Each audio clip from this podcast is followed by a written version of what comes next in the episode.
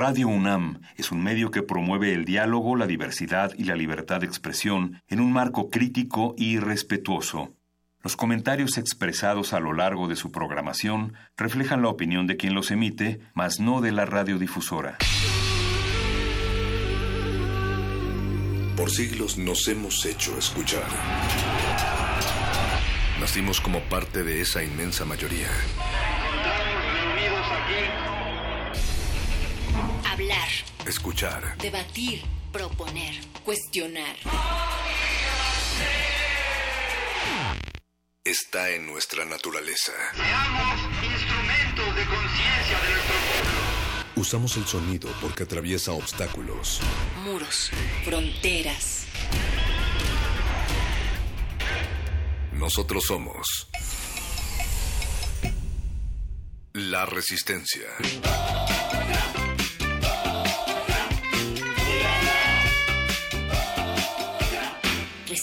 Modulada.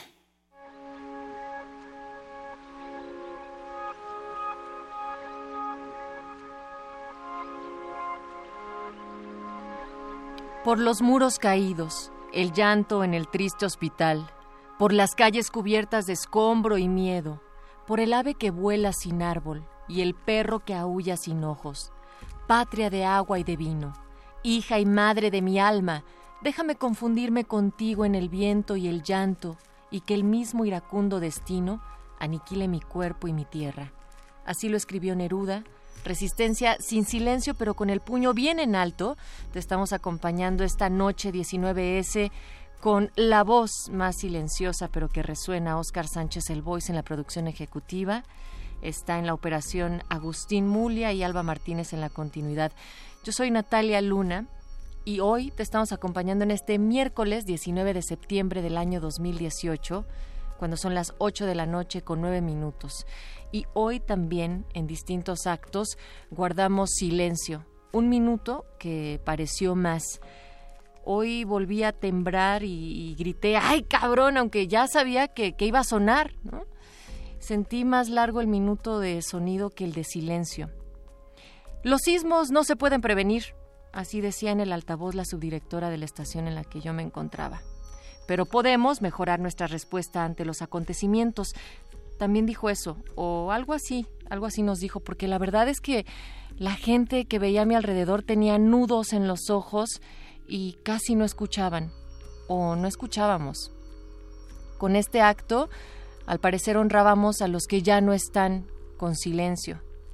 Pero me pregunto si deberíamos de honrar a los sobrevivientes con gritos, justo para escuchar lo que vemos y observar lo que se escucha. Es difícil poner en mute en silencio a las calles cuando en ellas cuelgan letras que gritan que se requiere construir resistencia para reconstruir la ciudad. Entonces, ¿y la solidaridad? Eso es lo que te estamos preguntando esta noche, Resistencia, a través de Twitter, arroba R modulada. ¿Crees que la solidaridad del 19S del 2017 sigue vigente? El 59% ha dicho que ya se nos olvidó. 19% la veo a diario. 15% dijo que no la hubo realmente. Y el 7% se pregunta incluso ¿qué es solidaridad? Eduardo Galeano una vez escribió que la caridad es humillante porque se ejerce verticalmente y desde arriba. La solidaridad es horizontal e implica respeto mutuo. Resistencia modulada. Recuerdo la ocasión que de una alcantarilla salió un dragón. Yo lo escribí tres veces, le hablé de su jefa y le di un pisotón. Él se lanzó furioso tratando de asarme con sus cinco de neón. Yo le aventé unos dengues, le metí una zancadilla y le di un pisotón, sí. A la vuelta de la esquina una nube apestosa me atrapó. Era una nube de smog que en un ser odioso se convirtió. Yo estaba sacado de onda, tembloroso y bien confuso. Cuando del miedo pedo te fue lo que Dios me dispuso y del boquete que abrió. Hasta salí hablando en ruso. Sí, aquí en las aventuras, en el Distrito Federal. Ah, en las aventuras, en el Distrito Federal.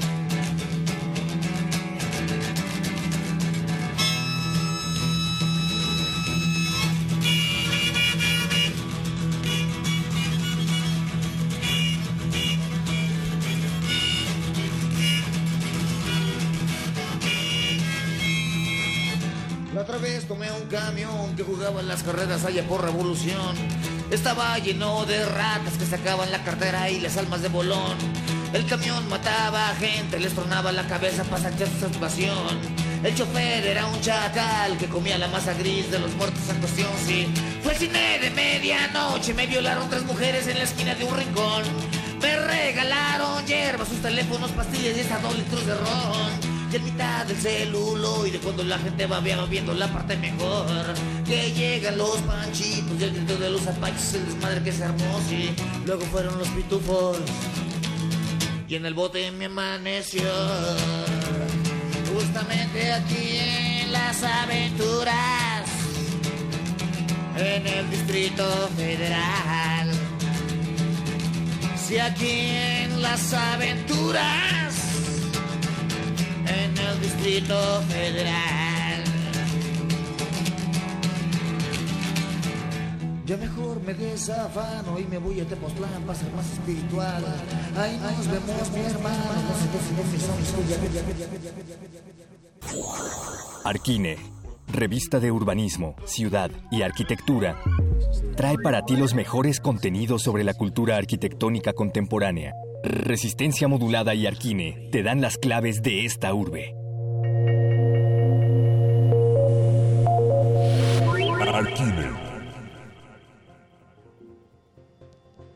Rodrigo González nos da el marco perfecto y sonoro para seguir platicando sobre la ciudad desde estas aventuras en el DF de Rodrigo González. Pues nos vamos a las aventuras arquitectónicas, a la cultura arquitectónica que Arquine pues realiza desde esta plataforma de generación de contenidos desde la revista, las redes sociales, la radio, los concursos, congresos, festivales, posgrados, libros y mucho más.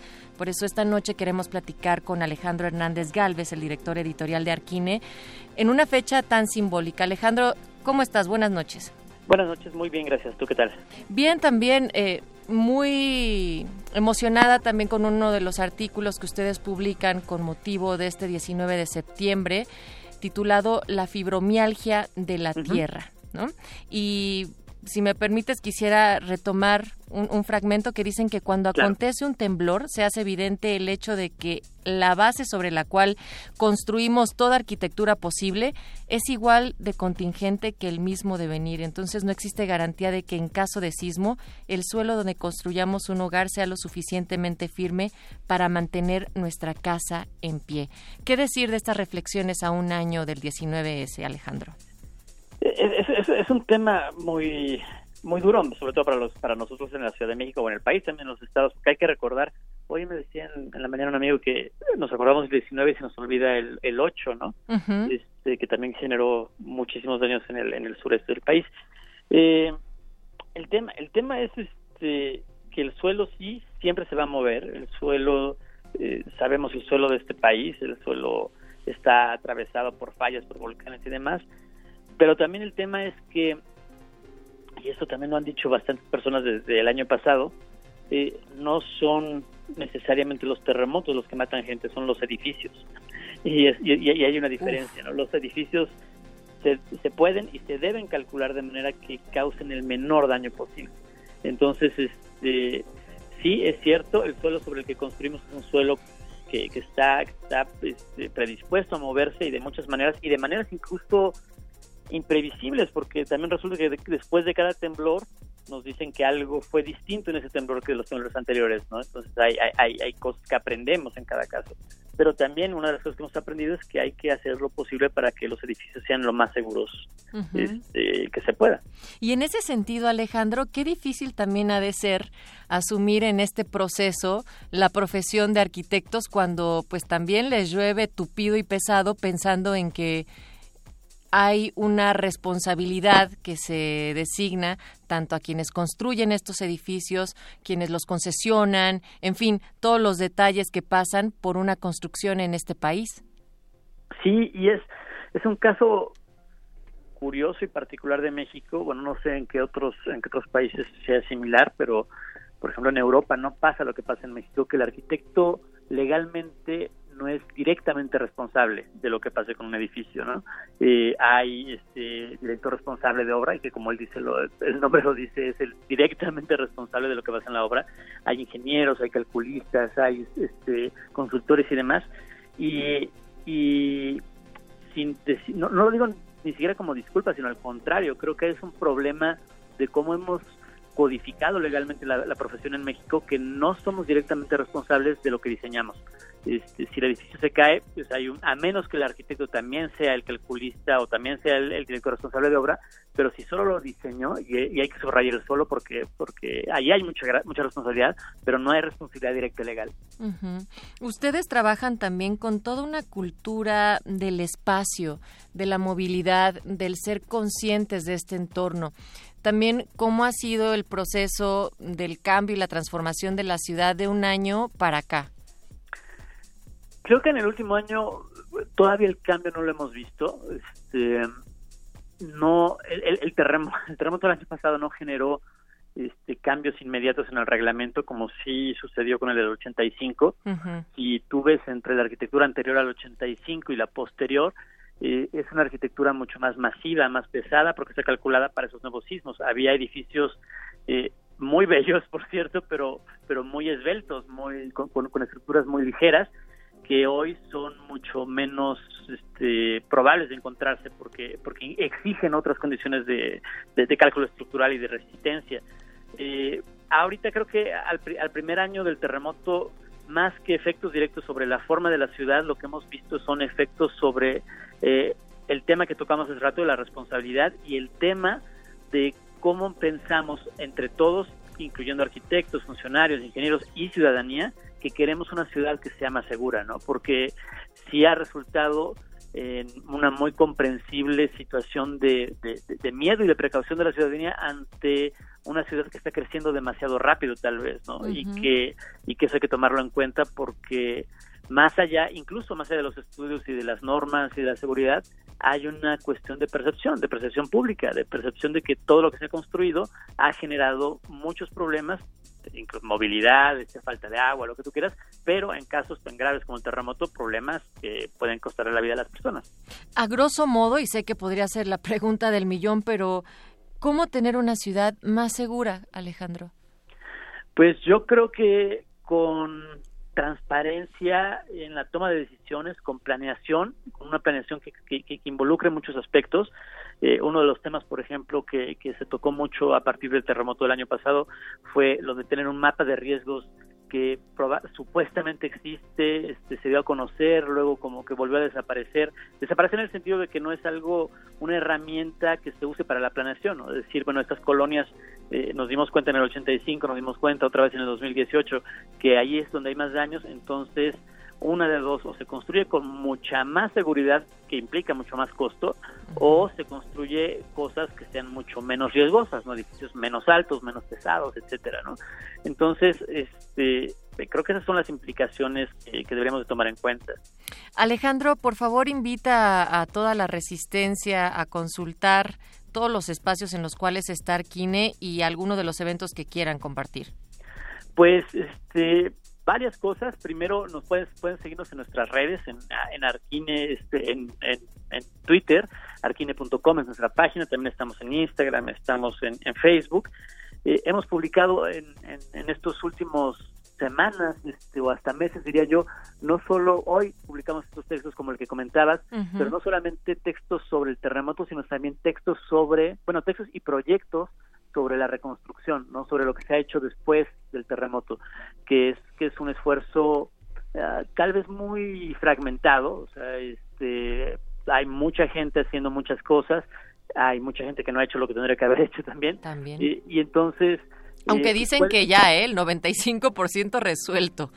Sí, este, eso, eso nos contaron y fue una total desvergüenza, ¿no? Pero pero hay, hay, hay esfuerzos, como te decía, aislados, este, importantes pero aislados, y, pueden seguir ahí en, nuestras páginas. Este, hemos presentado hasta ahorita creo que cuatro casas y vamos a, seguirlas presentando que se han construido en un, en un, pueblo del Estado de México que se llama Oquilan que están diseñando cada una un arquitecto reconocido, este, jóvenes o, con un poco más de, años, Entonces es gente que, que sufrió daños y que ahora van a tener, gracias a este programa, una, una casa, digamos, de autor, que no es lo importante que sea un autor, sino una casa diseñada para sus necesidades, ¿no? y, y, para, y, para, que resista. Y bueno, tenemos la revista, este, y, y, como decías, este publicamos libros y demás. Entonces, si nos siguen en nuestras redes van a estar muy informados de todo lo que hacemos. Y consulten este artículo que decíamos que se publicó hoy, donde hace una relación Pablo Emilio Aguilar Reyes entre la fibromialgia con la tierra y concluye diciendo que aunque se mueva siempre hay piso, es decir, siempre existe la posibilidad de tener un lugar en donde poder levantar una casa. Muchísimas gracias Alejandro Hernández Galvez, director editorial de Arquine, por esta conversación. Gracias a ustedes y nos estamos oyendo. Por supuesto, recuerden el próximo, eh, dentro de 15 días, el, el, otro miércoles, tendremos nuevamente este espacio dedicado a Arquine con resistencia modulada. Quédense con nosotros a continuación, Muerde Lenguas. El dolor es el mismo que hace 32 años. Las condiciones siguen siendo iguales. Sueldos miserables, horarios tremendos. Falta de información. Ahí están, en esas losas, entre los escombros, sin vida.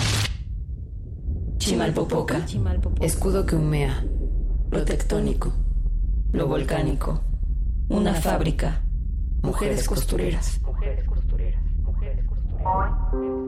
Hoy, nosotras estamos aquí. Defendiendo los derechos de las trabajadoras, del pueblo. Luchamos tenemos que hacer algo fuerte. Ni más. Pero con nuestras acciones, con nuestra lucha. Esta, Esta es, una, desaparición. Yo soy mujer. Me pudo haber tocado a mí. Es nuestra obligación darle voz a esta historia. Mujeres indocumentadas en México. Las corruptelas se llevan la vida. No hay nombres. Injusticia. Silencio. El peor de todo el terremoto. Es increíble que importe más el dinero que la vida. Autoridad obligada a actuar. No más talleres clandestinos. No más condiciones laborales de esta índole. Justicia. Justicia. Mostrar la corrupción. Unirnos para evitar que pase otra vez. Vida, trabajo, migrantes. No hay empleo. Contingencia. Voltear a ver mostrar realidades, recordando lo que no queremos ver. Nos da miedo ver. Las vivimos y no logramos anunciarlas.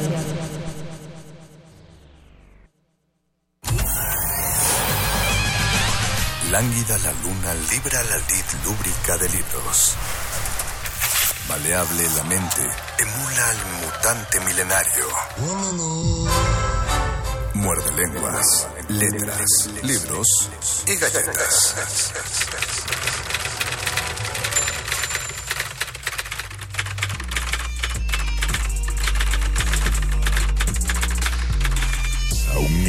Muerde lenguas. Muerde lenguas.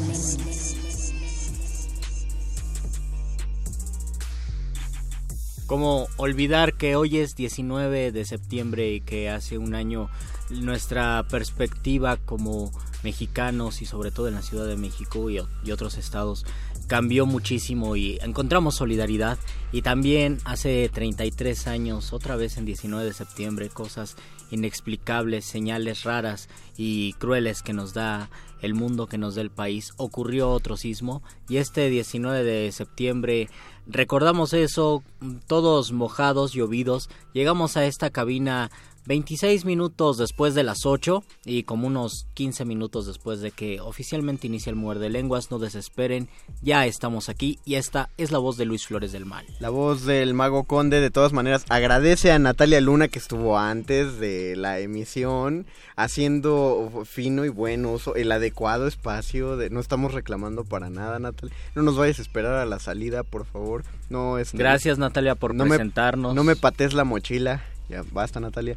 Este, gracias. Y efectivamente lo, lo decías Luis, una transformación que le hacía falta, o, creo que hacía falta que se incluyera la nueva generación, toda la generación, o las generaciones eh, después del 85 que no tenían conciencia para, para el momento. Difícil que, haya sido y triste que tenga que ser un evento desafortunado que no lo deseamos en ningún momento y en ninguna circunstancia, pero tiene un lado positivo y ese lado positivo es que se sintió el power mexicano. Todavía recuerdo justamente que hace un año no pudimos tener la transmisión normal, fue un martes, eh, no se llevó a cabo como pues, como se tenía planeado, pero eh, Radio UNAM no dejó de transmitir, Benito Taibo se mantuvo todo lo que pudo en, en la cabina, eh, en la noche llegó la resistencia, eh, al día siguiente y, el resto de la semana tratamos de continuar las transmisiones fuera de, nuestra programación regular para adaptarnos a, las necesidades que surgían en la ciudad, a, la información. Era, era difícil moverse en la ciudad y creo que una, una cosa que resultó agradable fue que eh, a pesar de que muchos eh, anunciaban que al día siguiente las cosas iban a estar entre comillas normales, porque no se había visto la pues eh, todo el impacto que había tenido el sismo, eh, pues parece que todo el mundo agarró la onda y estoy hablando en específico desde, o al menos quiero pensar, es lo que vi. Hablo desde los patrones de los trabajos hasta la gente en el transporte, la gente en la calle, todo el mundo entendió que eh, era un tiempo en que se tenía que, detener algunas cosas. Y la labor de redes sociales y de los medios de comunicación fue importante y dicen que también marcó una diferencia de cómo fue el sismo de 1985, principalmente en redes sociales, porque se filtraba y se manejaba de manera más rápida y oportuna la información. Nosotros como como radio también hicimos lo propio, juntando información, transmitiéndola, estableciendo un puente para saber dónde se, se necesitaban víveres, manos, y creo que eso nos unió y existió muchísimo amor. Esa sacudida me parece que fue interna y ayudó a que mucha gente despertara. Y qué bueno que estamos aquí un año después escuchándonos y transmitiéndonos y resistiendo toda la ciudad. En un momento empezará la transmisión en vivo, solo necesito entenderle a esta computadora porque no le entiendo. Ah, no, no, no, dale ahí cámara. Le tengo que dar en cámara, pero le doy en cámara. bueno, ciérrale, ciérrale y vuélvele a abrir y cuando te ah, me parece que le, tengo que dar permiso. Ah, ya, está. muy bien. Este es nuestro el tutorial muerde lenguas para transmitir en vivo desde Facebook Live. Hagan de cuenta que ustedes le tienen que dar sí a con a verlo en vivo y ya. Y por lo tanto se deben meter a nuestro Facebook de resistencia modulada. Ya la descompusiste. Ya la descompuse, ya no sirve. En un momento hacemos la transmisión en vivo, lo prometemos. ¿Por qué no vamos a una pausa musical antes de entrar en el tema? Me parece. Y durante la canción intentamos abrir la transmisión de Me parece bien, vamos a escuchar una rolita. no desesperen, regresamos a este programa que se trata de lenguas indígenas y por lo tanto es letras, libros, taquitos. Y lenguas indígenas.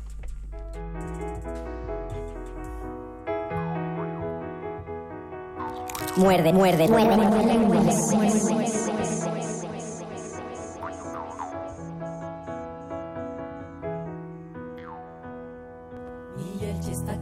Con el temporal. Los trigos se acuestan en ese barrial. Los indios resuelven después de llorar.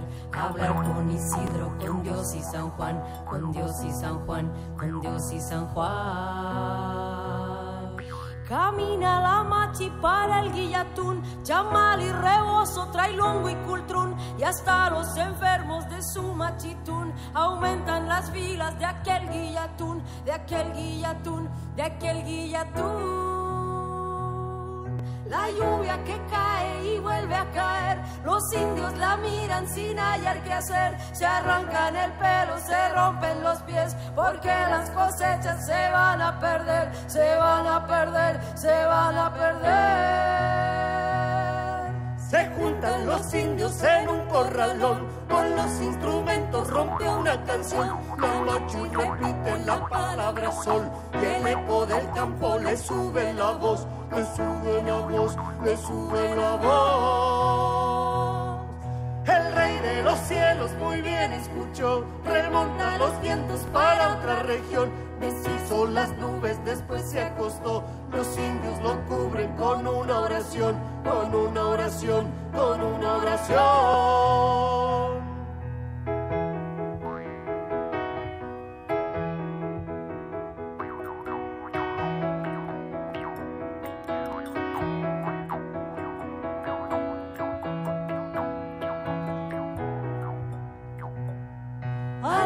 El cielo brillante de azul, abajo la tribu al son del cultrún le ofrece del trigo su primer almud por boca de un ave llamado avestruz, llamado avestruz, llamado avestruz.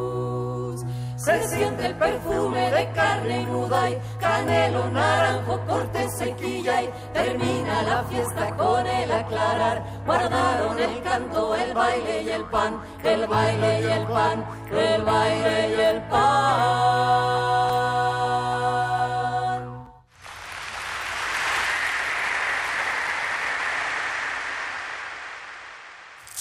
Muerde lenguas. Muerde lenguas. Muerde lenguas.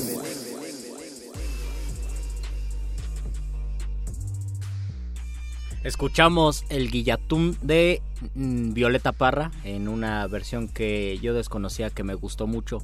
Y escuchamos esta canción porque hablamos de lenguas indígenas y habíamos dejado el lunes un par de tareas sobre la valorización de las lenguas indígenas, sobre cómo nos relacionamos con ellas y qué tan importante es aprender una lengua indígena, sobre todo pensando en qué es importante y qué es pragmático, porque dijimos, tal vez sí es más importante aprender eh, inglés para alguna, algunas cuestiones laborales, académicas, pero la importancia no solamente se da en el pragmatismo, sino se da en otras circunstancias como en la visión del mundo y cómo nos puede abrir los ojos aprender una lengua indígena y qué, qué pasaría si en México también se enseñara la educación básica en las lenguas que hablan diferentes tipos de personas de diferentes etnias. Todo eso lo habíamos planteado el lunes pasado. Por eso también pregunto al aire, a todos los escuchas allá afuera, ¿cuántos son, eh, al decir activamente me refiero pues fluido, eh, que puedan hablar o leer en alguna lengua indígena? ¿Cuántos allá afuera eh, ocuparon una parte de su instrucción para ello? ¿Y cuántas personas su lengua materna eh, fue una lengua indígena y después aprendieron el español como segunda lengua, aunque a pesar de ello eh, ocupen más en este momento el español. Pero creo que es también una de las de las particularidades o de las cosas interesantes en México que conocemos a un amigo, hablamos con el español, no pensamos, en primera instancia pensamos que como cualquier otro, la mayoría de los mexicanos su lengua materna es el español, su primera lengua y luego nos dicen que no, que ellos aprendieron al, por lo regular se aprende a los 6, 7 años el español y poquitos años antes se aprende una lengua indígena. Porque lo mismo que contábamos muchos ya de hecho eh, acaban renegando incluso de esa lengua. Eh, se aprende español como por practicidad. Yo conviví un, un buen rato con albañiles que eran son unas condiciones bastante infrahumanas como los contratan porque los, los traen de pueblos en, en específico de la construcción en la que estaba eran de, de Oaxaca y de Veracruz Sí, de Oaxaca y de Veracruz era de donde más los sacaban. Eh, había muchos chavos, justamente, los, los llamaban de allá, porque muchos no sabían leer, no sabían escribir, los pagos se hacían por tarjeta de débito, entonces no sabían usar cajeros automáticos, por lo tanto el maestro de obras era el que podía ir a sacar el dinero y pues obviamente había un chanchullo espantoso. La cosa es que muchos de los eh, alumnos podían ir hijos y padres a la misma aula a tratar de aprender los dos, digamos, a nivel primaria. El padre tenía dos lenguas y el hijo solamente el español, porque no, el, el padre sabía que le había enseñado español para pues para convivir o, para poder trabajar en un lugar fuera de su comunidad, pero el hijo ya no había generado ningún interés por aprender la lengua materna, no le veía un pragmatismo él directamente. Por supuesto estamos hablando de gente que tenía más carencias de la media y necesitaba, era imperativo que sí. pudieran comunicarse de alguna manera para conseguir trabajo, pero pues sí, o, o, eh, había, es triste pensar que muchos ya no se esforzaban en aprender la lengua materna, pero tampoco se les podía juzgar. Bueno, hasta este momento no puedo juzgarlos. No, eh, de qué manera se les puede transmitir si no es de ellos mismos la importancia cultural que tiene esa lengua. O sea, y creo que, que yo sí. desde fuera no puedo llegar a ser. Sí, además hay dos circunstancias. Primero, si uno no quiere conservar su lengua materna, casi siempre, en lugar de pensar qué es lo que está ocurriendo con, con el individuo, se debe pensar qué es lo que está ocurriendo con la sociedad, porque al final de cuentas el individuo es reflejo de esa sociedad. Y si esa sociedad juzga, critica, discrimina o tiene un discurso clasista, obviamente se va, va a existir una reserva y va a decir, no, pues yo voy a yo voy a comportarme de otra manera, voy a hablar el español y voy a ocultar una lengua indígena porque la misma sociedad o en un mismo sector puede inhibir este proceso. Y segundo lugar, en segundo lugar, siempre en, cuestión de perder una lengua, hay existen tres generaciones, dicen los antropólogos, los hablantes que tienen su lengua materna cuando emigran, cuando cambian de contexto cultural no aprenden la segunda lengua, pero sus hijos aprenden la segunda lengua, entonces se vuelven bilingües. Los nietos, la tercera generación, se queda con la lengua del lugar donde llegaron o del contexto donde están y se pierde la lengua de los abuelos. Es decir, este proceso es completamente natural y no solamente pasa con las lenguas indígenas, sino también pasa con personas que llegan a Estados Unidos y sus nietos ya hablan completamente inglés y no saben ni una palabra de español, lo saben muy poco y solamente con un proceso de reapropiación pueden ocuparse de la lengua que perdieron.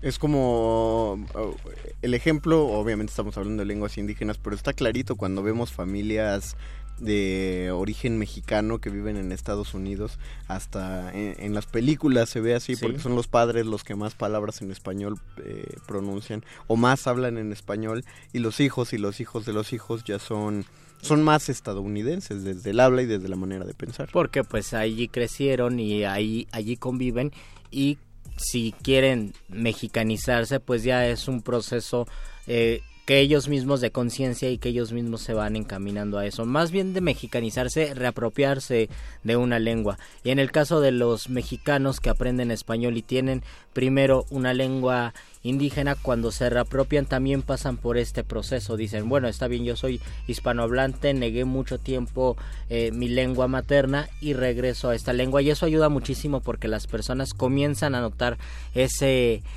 ese deseo de regresar a las lenguas, algo que ocurre, por ejemplo, en el sur de la Ciudad de México, en Milpalta, y eso me lo contó apenas una compañera, eh, una maestra de lingüística decía que el náhuatl que se habla en Milpalta no es un náhuatl verdadero, sino es la necesidad de la comunidad de Milpalta y ustedes eh, corrobórenlo o díganme si no es verdad, es la necesidad de la comunidad de Milpalta de decir aquí se habló náhuatl, tenemos que reaprender el náhuatl y tenemos que hablar náhuatl, pero no existen o ya casi no hay hablantes que eh, es, de manera natural hayan aprendido náhuatl. Ahora el problema, eh, lo dijiste, es un asunto social, pero o, sea que, pues no sé, no, no, no, quiero ser pesimista diciendo no le encuentro una solución, pero es que es, es difícil desde el punto de vista de la literatura como rescatar las lenguas. Empecemos por decir que de por sí es difícil generar lectores.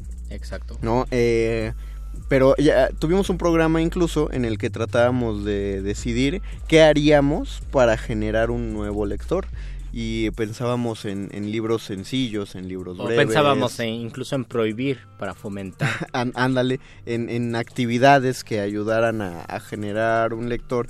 Pero aquí, eh, incluso, por ejemplo, si tuviéramos aquí una mesa, como hemos tenido, donde invitamos a poetas de lenguas indígenas a que nos digan sus poemas, incluso de manera bilingüe, como siempre lo hacen, es decir, en lengua indígena y después nos lo traducen en español, eso es difusión, pero ¿qué tanto, eh, qué tanto eso ayuda a generar lectores y, hablantes activos de una lengua indígena? Sí, porque es verdad que se han hecho distintos... Eh, hay distintas etapas y distintas formas de fomentar eh, las lenguas indígenas, pero quién sabe si es lo suficiente. Por ejemplo, hay un, existen pocos premios de literatura indígena para personas que escriben en lengua indígena en México comparados con los que están en español. No sé si sea una proporción adecuada. Yo creo Tendríamos que... pensar cuántos hablantes de español y cuántos hablantes de lenguas indígenas, aunque ya hay un pequeño aporte allí. Ahí está la cosa, lo adecuado, eh, me parece que la proporción es adecuada, pensando primero en el número de hablantes que hay, segundo de, esa cantidad de hablantes cuántos escriben. Exacto. Y lo que voy a decir otra vez, siempre digo eso, lo que voy a decir puede sonar muy feo, pero es que sí puede sonar muy feo. De ahí habría que ver cuántos de los que escriben escriben bien. Sí. ¿no? Porque eh, no, no, es, no es una garantía. Pues recuerdo hace un par de años hubo una ópera que la anunciaban mucho, me parece que fue por 2010, 2011, u- una ópera que anunciaron mucho porque decían que era la primera ópera en náhuatl. Mm. Pero a la fecha, ¿quién puede decir de qué trataba esa ópera?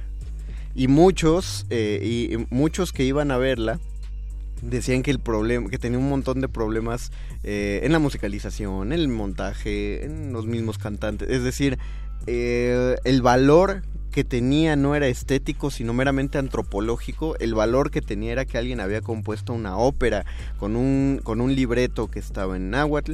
¿Por qué no, eh, por qué no se rescató más? Porque eh, a, a eso Sí, voy sí, sobre sí. la pregunta de, de si podemos hacer todas estas cuestiones de, de- de difusión, pero se necesita algo más para que se trascienda esa barrera del, del lenguaje. Intenten ir a, ir a YouTube y poner una obra de Racine o de Shakespeare, pero representada por una compañía inglesa y una francesa. Y de preferencia intenten hacerlo si hablan muy poco o nada de inglés o francés.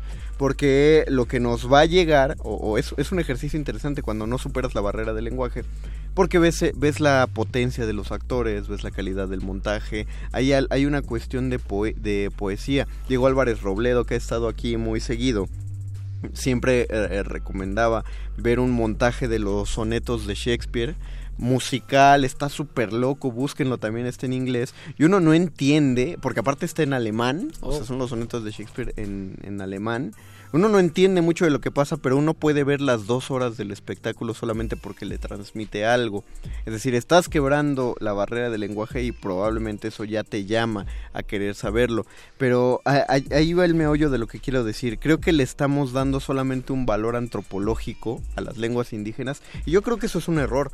Porque la antropología es una, suena, sin, sin insultar a los antropólogos, pero suena una cosa que está detrás de una vitrina.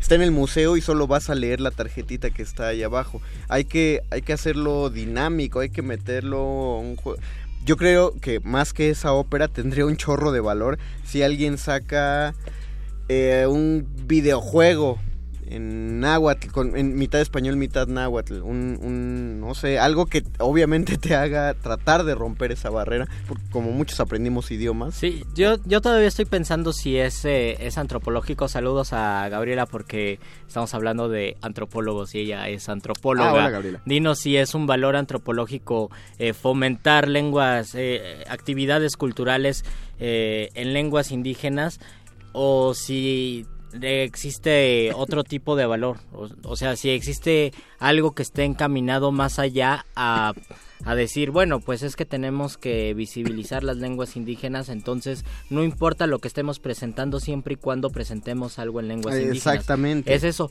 Otra circunstancia es que existen en otros momentos eh, eh, convocatorias o presentaciones o eventos donde las lenguas indígenas tienen una presencia importante y sobre todo horizontal. Uno de ellos, y después vamos, tal vez el mes que entra vamos a hablar de eso, es la Bienal de Poesía en Lenguas Indígenas porque el mes que entra se lleva a cabo, donde todas las lenguas tienen el mismo valor y tienen la misma eh, el mismo tiempo de participación en ese festival. Invitan a un poeta de cada lengua, bueno, no de todas las lenguas que se hablan en América, pero invitan a unos 15 poetas más o menos, cada uno representando una lengua que se habla. Pueden ser lenguas occidentales, por supuesto, inglés, francés, portugués y español. Y de, siempre invitan a cuatro poetas, uno correspondiente a cada lengua, y después invitan a 11 poetas que pueden hablar eh, quiché, maya yucateco, náhuatl, zapoteco, mapudungu, eh, lenguas de Centroamérica, lenguas de las, del Amazonas lenguas de las Antillas. Incluso hace dos años, me parece, hace cuatro años, hubo una poeta que escribió en una lengua de Canadá, una lengua de los esquimales de Canadá y era completamente sorpresivo porque nunca habían tenido algo de Norteamérica, una lengua hablada en Norteamérica. Ese, ese tipo de eventos pues me parece que sí lo hace horizontal y llama mucho la atención. Y otro es, eh, es la, la convocatoria del Premio Aguascalientes de Poesía que desde hace como un año me parece, un poquito más tal vez, ya acepta en sus bases de participación eh, escribir una obra de poesía inédita, ya sea en español o en alguna lengua indígena. Es decir, le está dando el mismo nivel y si hay un escritor mexicano que escribe en una lengua indígena, pues tiene toda tiene las puertas abiertas de participar en su propia lengua. Pues sí, pero de todas formas siento que se le está tratando, por ejemplo, los premios se le está tratando como al español y eso es un error, no es un problema, porque claro, puedes hacer un premio de poesía y tratarlo como en español, todo el mundo lo habla y no, no, hay, no hay problema. Te lo, pongo, te lo pongo así, es que así es como lo veo. Imagina que hacemos un concurso de cocina. Sí. No, con todos los escuchas. Y, y, viene, eh, vienen personas de, de toda la Ciudad de México y cada uno presenta un platillo típico de una delegación, si es que eso existe. O sea, los de Santa Fe presentan las gorditas que tienen lechuga y crema y los, de, Iztapalapa presentan las, migas y la ándale así, ¿no? Y presentan. Si uno ve ese concurso, parte de ese concurso es que sepas cómo se hace y, probable, y, hay una facilidad enorme para que regreses a tu casa y prepares esa comida y entonces la receta no se pierde, ¿no? O, incluso quien la estaba haciendo eh, se lo enseña a alguien más, alguien se lo roba, etcétera. La cosa es que la receta no se va a perder y se va a poder seguir haciendo y, se va a difuminar. Pero si haces un festival de lenguas indígenas, sí le estás dando una difusión, pero a mí me preocupa y qué pasa, cómo ayuda eso a hacer nuevos hablantes. Sé que le se le está dando proyección, sé que se le está dando importancia, pero cómo, eso genuinamente nos ayuda a que la lengua no se pierda, más allá de hacer un... Si se hace un registro sonoro, ah bueno, eso está muy bien, pero, pero si ahorita tuviéramos un registro sonoro de cómo se hablaba el asirio, nos serviría de, de, lo mismo que tenemos una tabla escrita en asirio, porque no sabríamos qué dice. Sí, sí, creo que eso también es un punto importante que y, también un un parteaguas de discusión y de preocupación, ¿no? La, la extinción de las lenguas. Dicen, una lengua se extingue por dos razones porque desaparece, los, desaparecen los hablantes y esa lengua ya desaparece, o porque evoluciona, el, el latín se extinguió porque evolucionó muchas lenguas romances, pero en México, aunque ya se hablan todavía 60 lenguas indígenas, muchas otras se dejaron de hablar porque los hablantes eh, desaparecieron, quedaban muy pocos hablantes y hay lenguas donde ya quedan muy pocos hablantes y poco a poco pues ya se va perdiendo hasta que ya ningún hablante ningún hablante la rescata. Eh, esa, esa lengua, aunque existan registros sonoros, creo que sí es preocupante porque se pierde una visión del mundo. Aunque yo he visto ciertas perspectivas lingüísticas, no sé si eh, disfrazadas o ciertamente y enteramente científicas diciendo es que es parte de la naturaleza de las lenguas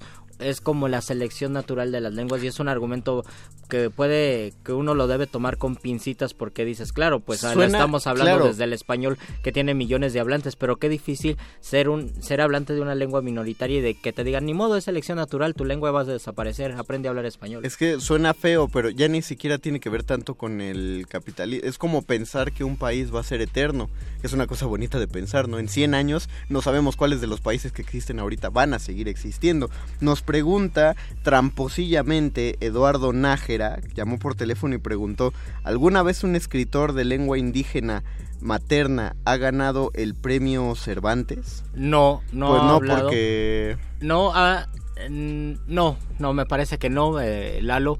Eh, estuve pensando tal vez Sergio Ramírez, el último escritor nicaragüense, pero no era del, no, hasta donde yo sé no es de lengua materna de lengua indígena, tendríamos que buscar, tendríamos que, que, buscar y revisar. Habría que buscar y de todas maneras. Pero yo creo que sería, pero de cualquier manera, aunque fuera hablante materno de una lengua indígena, importaría de poco si ganó el Cervantes, porque el Cervantes se otorga a, algo escrito en lengua castellana.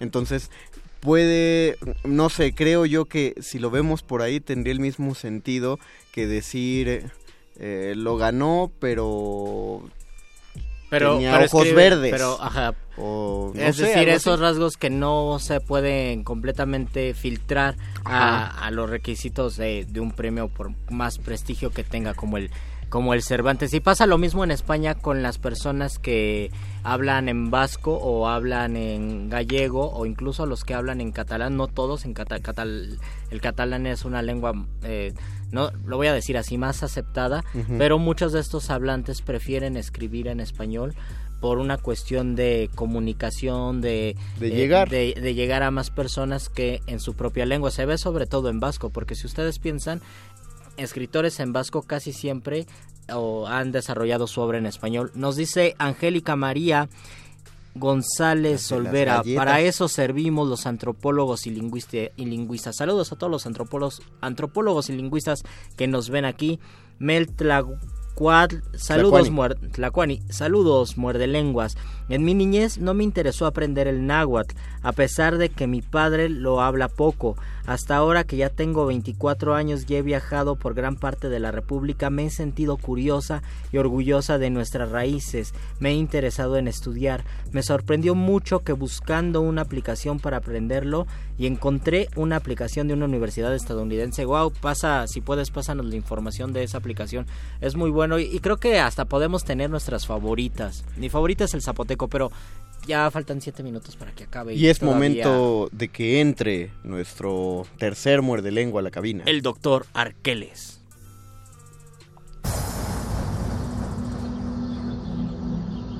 Cuando la primer duda del hombre surgió, el universo respondió con el conocimiento en forma de persona. Una persona con suéter.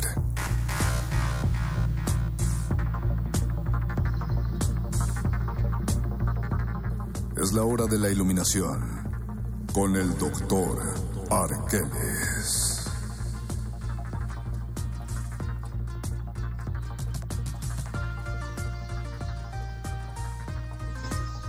A ver, Doc, háblenos de la raza cósmica. Doctor Arqueles, no sé si hemos dicho algo importante o algo puntual y sustancioso en este muerde lenguas o solamente dijimos cosas que ya se sabían. Creo que mi aportación más importante es que el zapoteco a mí se me hace una de las lenguas más hermosas sonoramente del mundo porque muchas de las lenguas de- del sureste son tonales y el zapoteco es tonal y suena muy colorido por eso.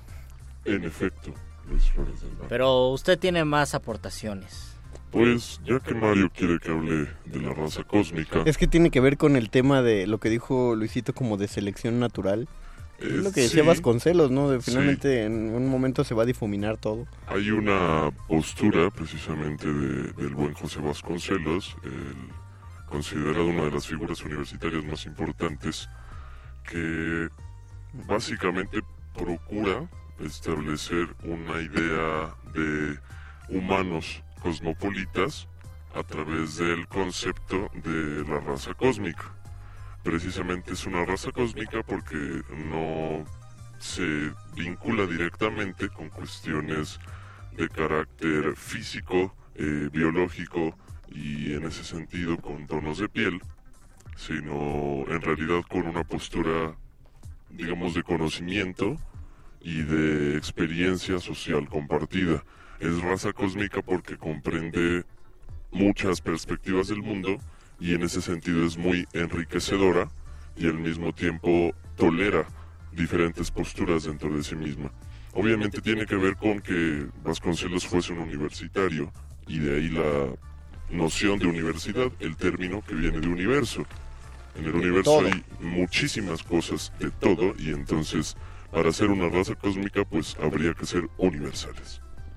Es lo más complicado de entender porque casi siempre que pensamos en raza, nuestra educación, nuestro contexto, nuestra historia, nos remite, queramos o no, a un color de Ah, sí. piel, al metro, nos remite al cabello y muchas de las cosas que vivimos siempre están enfocadas con eso, hasta los memes están enfocados con eso. Ya que Mario mencionó el metro, precisamente hay mucha polémica sobre la celebración del Día de la Raza, porque... Claro. en Bueno, de hecho, De hecho, ya, ya hasta se quitó de los calendarios, ¿no? Antes se le llamaba, y todavía nos tocó a nuestra generación, creo que hasta cuarto de primaria, por ahí todavía se celebraba el Día de la Raza, que era el, el Viva Viva que Colón llegó a América. y es una especie de romantización de un proceso largo, doloroso, complicado de colonización y de transformación cultural que implicó sangre y también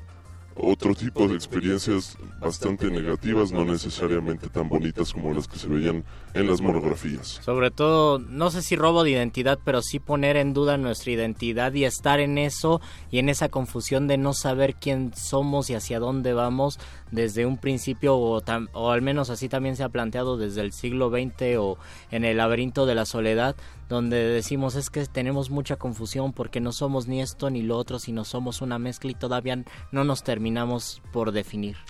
De ahí precisamente la postura de José Vasconcelos, el abrazar toda esa diversidad en favor de un progreso, de un crecimiento, de que precisamente nos estudiemos a nosotros mismos a través de lo que somos en términos sociales, culturales y raciales, pero no en un sentido discriminatorio precisamente. Entonces lo- la idea de por mi raza hablará el espíritu, la raza no significa raza de bronce, raza mexica, sino una raza que no tenga que ver con los colores de la piel. Es algo así como lo que nosotros vivimos al ser universitarios.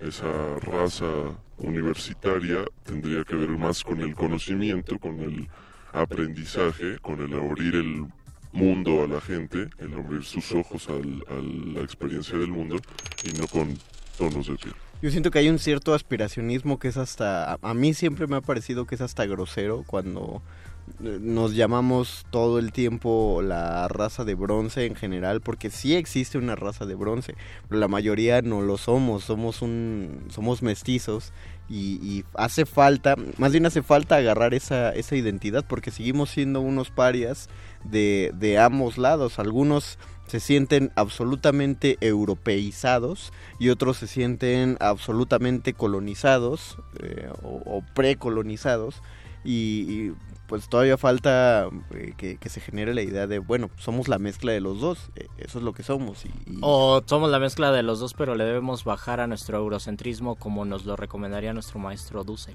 En términos muy concretos, hay que imaginar que la corriente, la línea sanguínea de cada uno de nosotros, tiene miles de años.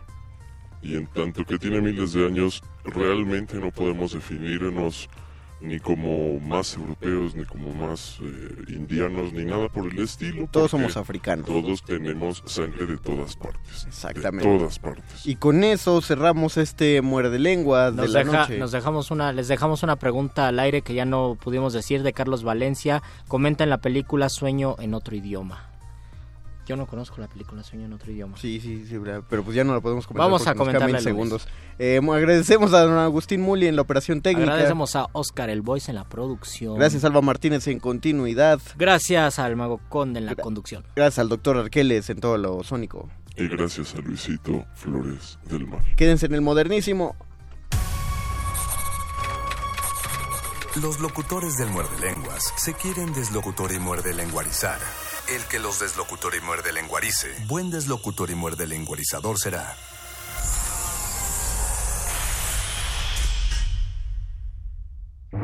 Resistencia modulada. Mm, nada como caminar por las calles y percibir la otra ciudad. Esa alternativa escondida entre el bullicio y el asfalto. Se parte de Escaparate 961, La revista cultural que te ofrece las otras opciones. viernes a las 15:15 por el 96.1 de FM. Radio UNAM. Experiencia sonora.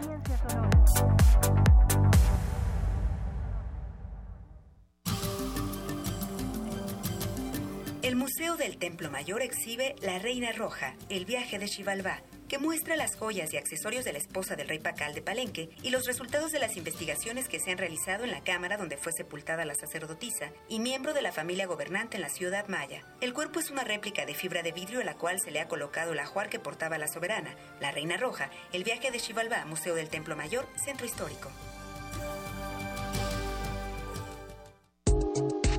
La psicología observa al ser humano, sus escenarios y comprende su diversidad.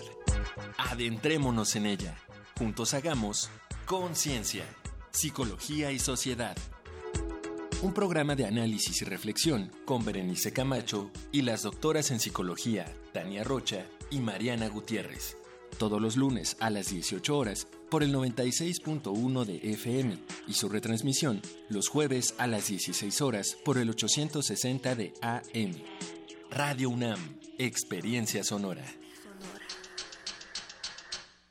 Resistencia modulada. Aquí queremos un mundo en el que quepan todas las familias, voces, Opiniones. mundos. Veo un México de comunidades indígenas. Nos protegemos en muros de cristal para evitar la vigilancia. Si no podemos bailar, entonces no es nuestra resistencia. El modernísimo. Todo es arte. Todo es política.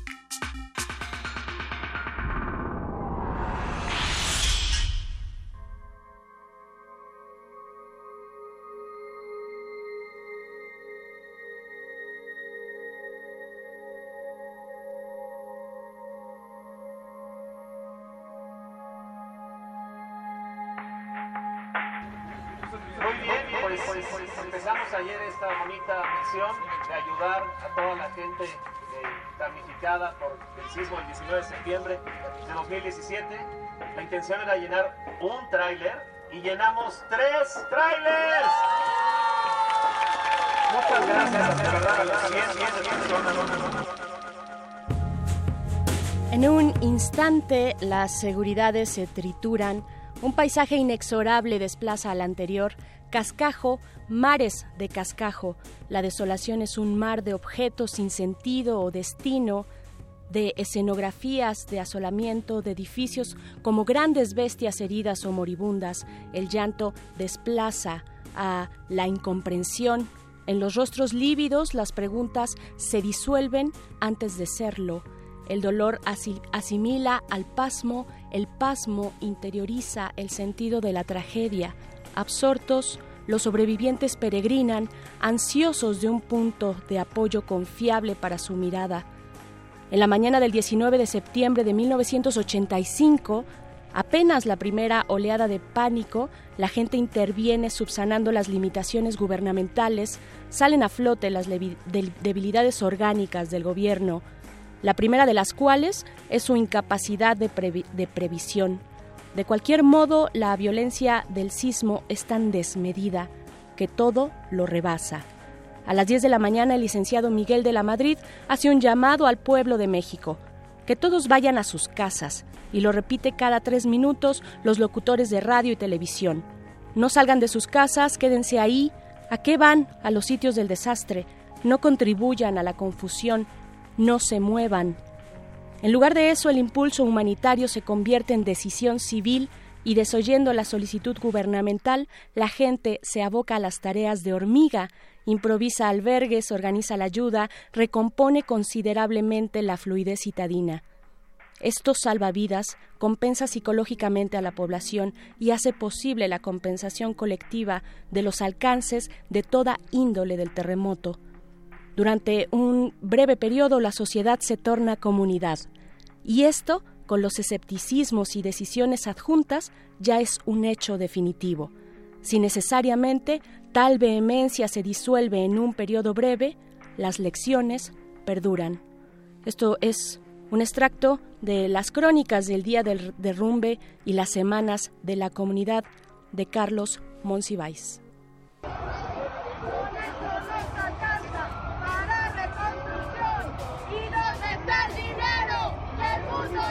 no, con eso no se alcanza para la reconstrucción del norte sur, de este a oeste, ganaremos esta lucha, cueste lo que cueste, de norte sur, de este a oeste, ganaremos esta lucha, cueste lo que cueste. El este este modernísimo.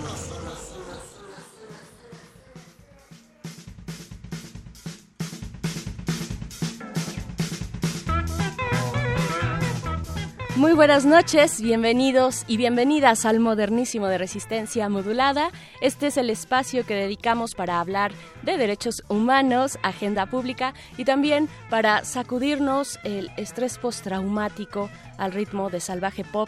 Yo soy Berenice Camacho y me acompaña la producción frente al cristal, Agustín Mulia, abriendo paso a los sonidos desde la consola, Alba Martínez en la continuidad y Oscar Sánchez el Voice en la producción ejecutiva y pues un gran equipo en esta resistencia para abordar un día como hoy, hoy a un año de esperanzas frustradas y promesas gubernamentales y a 33 años de memoria. Sabemos que hay mucho, mucho, muchísimo por resolver en la reconstrucción no solamente de esta ciudad, sino también de otros lugares, de otros municipios como Juchitán en Oaxaca, Jojutla en, en Morelos, eh, pero también tenemos preguntas en el aire, eh, preguntas para nosotros mismos. Si queremos saber si estamos más preparados que hace un año para hacer frente a los sismos por venir, eh, porque es un hecho que vendrán, y hoy sabemos que las medidas de, de, protección civil pueden marcar la diferencia y también sabemos que la corrupción mata, que la corrupción en el ámbito inmobiliario de esta ciudad mata. Así es que, bueno, vamos a platicar de dos proyectos que revelan mucho del punto en el que nos encontramos hoy frente al sismo. Platicaremos con Rebeca Moreno, quien es coordinadora de Ciudadanía 19S, que nos hablará de un, eh, pues, un muy completo manual para la reconstrucción con dignidad en la Ciudad de México, elaborado por varias organizaciones, incluida Ruta Cívica, y además, en el recuento del primer aniversario estaremos conversando con Mariana Mora, investigadora del CIESAS, del CIESAS de aquí de la Ciudad de México, acerca de un informe eh, titulado Contra el desamparo del Estado, informe ciudadano sobre las violaciones a los derechos de, damnificados por el sismo 19S, un proyecto de documenta desde abajo. Así es que mucho, mucho que decir, mucho que pensar, reflexionar a un año de la reconstrucción, una reconstrucción entre comillas, eh, para, para hacer memoria juntos, para hacer catarsis juntos. Queremos que nos cuenten de su aprendizaje, del aprendizaje propio y del aprendizaje colectivo y de sus experiencias a un año de este terrible sismo. Arroba R modulada en Twitter y Resistencia modulada en Facebook. Ahí podemos atenderles con mucho gusto, como siempre, como ya han estado aquí, eh, pues comentándonos. Nos dicen por ahí que todo es arte, todo es político. Nos dice eh, por ahí Pablo Extinto. Eh, la vida es eso, tragedia y muerte y compañía, sobre todo compañía. Gracias por, por comentarnos en nuestras redes. Vamos a, vamos a empezar con música. Mientras les recordamos que tengan paciencia en estas lluvias, en esta lluvia que cayó hoy por la tarde sobre la ciudad, una ciudad que se torna caótica, pero vámonos con calma. Esto es de The Coasters, la canción es Down in Mexico. El modernísimo.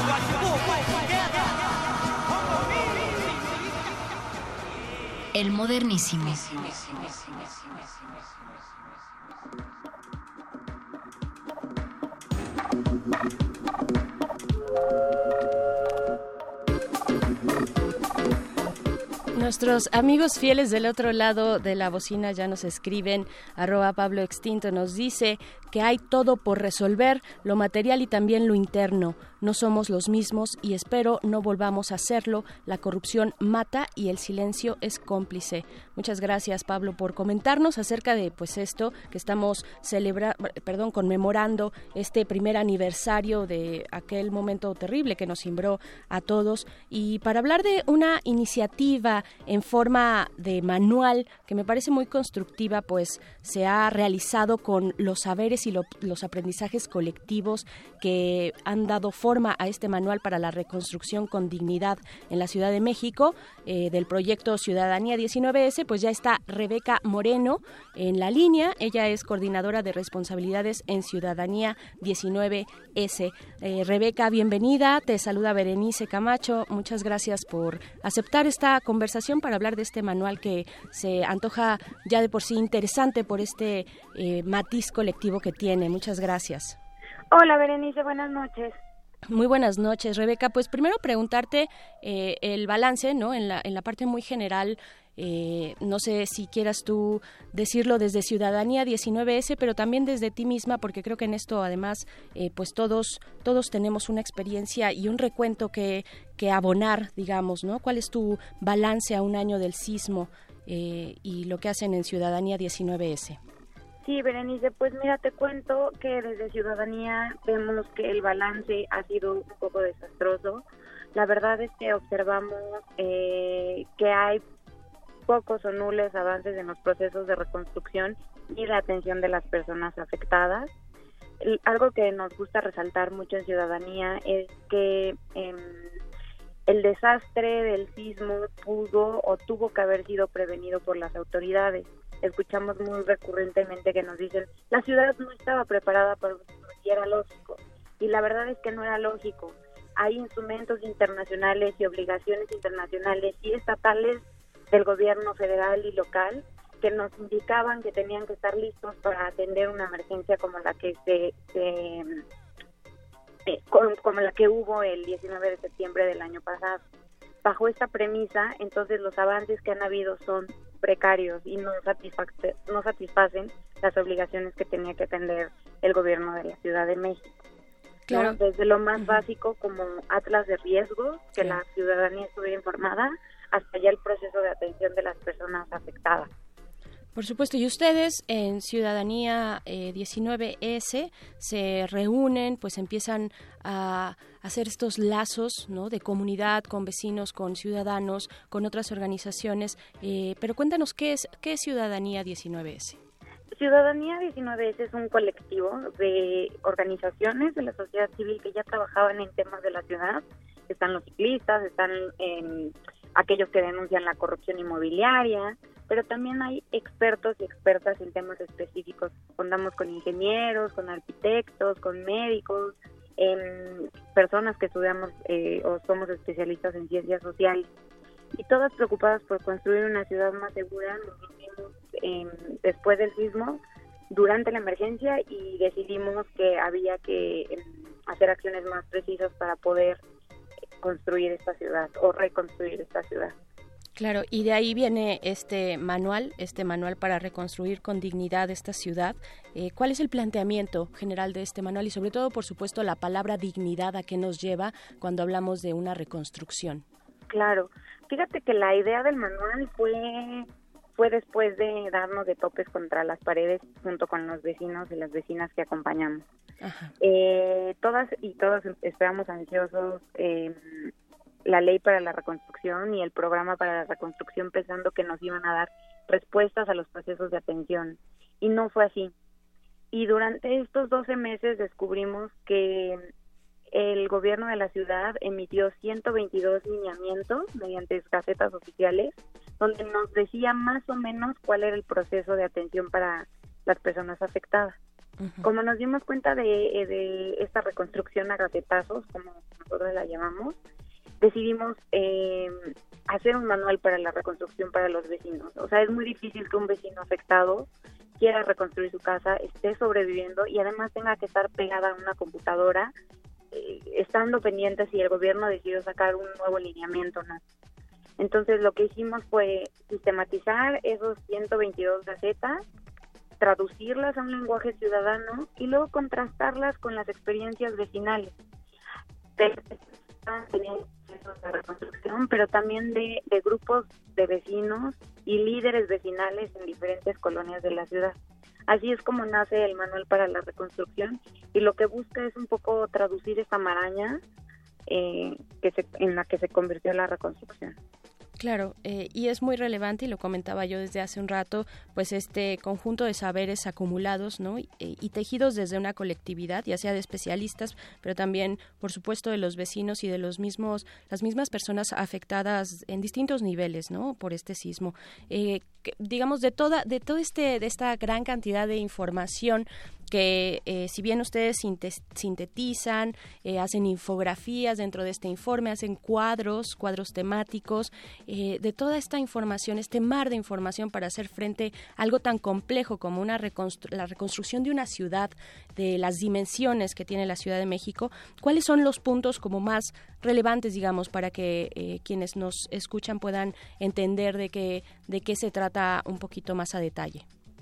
Pues mira, lo primero es eh, estar consciente de tu barrio y de tu comunidad y eso significa identificar las zonas de seguridad, eh, tener el contacto de tus vecinos, aunque parezca algo muy lógico, eh, las personas nos dimos cuenta de que no conocíamos a los que vivían en nuestro edificio. ¿no? Entonces, lo primero es crear lazos y comunidad.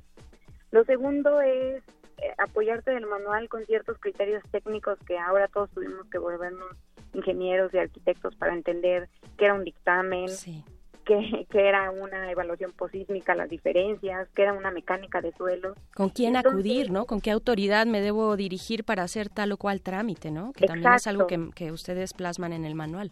Exacto, exacto. Entonces, ¿qué autoridad es responsable? Porque muchas veces les pasó a los vecinos que iban a la que pues no le tocaba o, esa misma autoridad los mandaba a la siguiente ventanilla.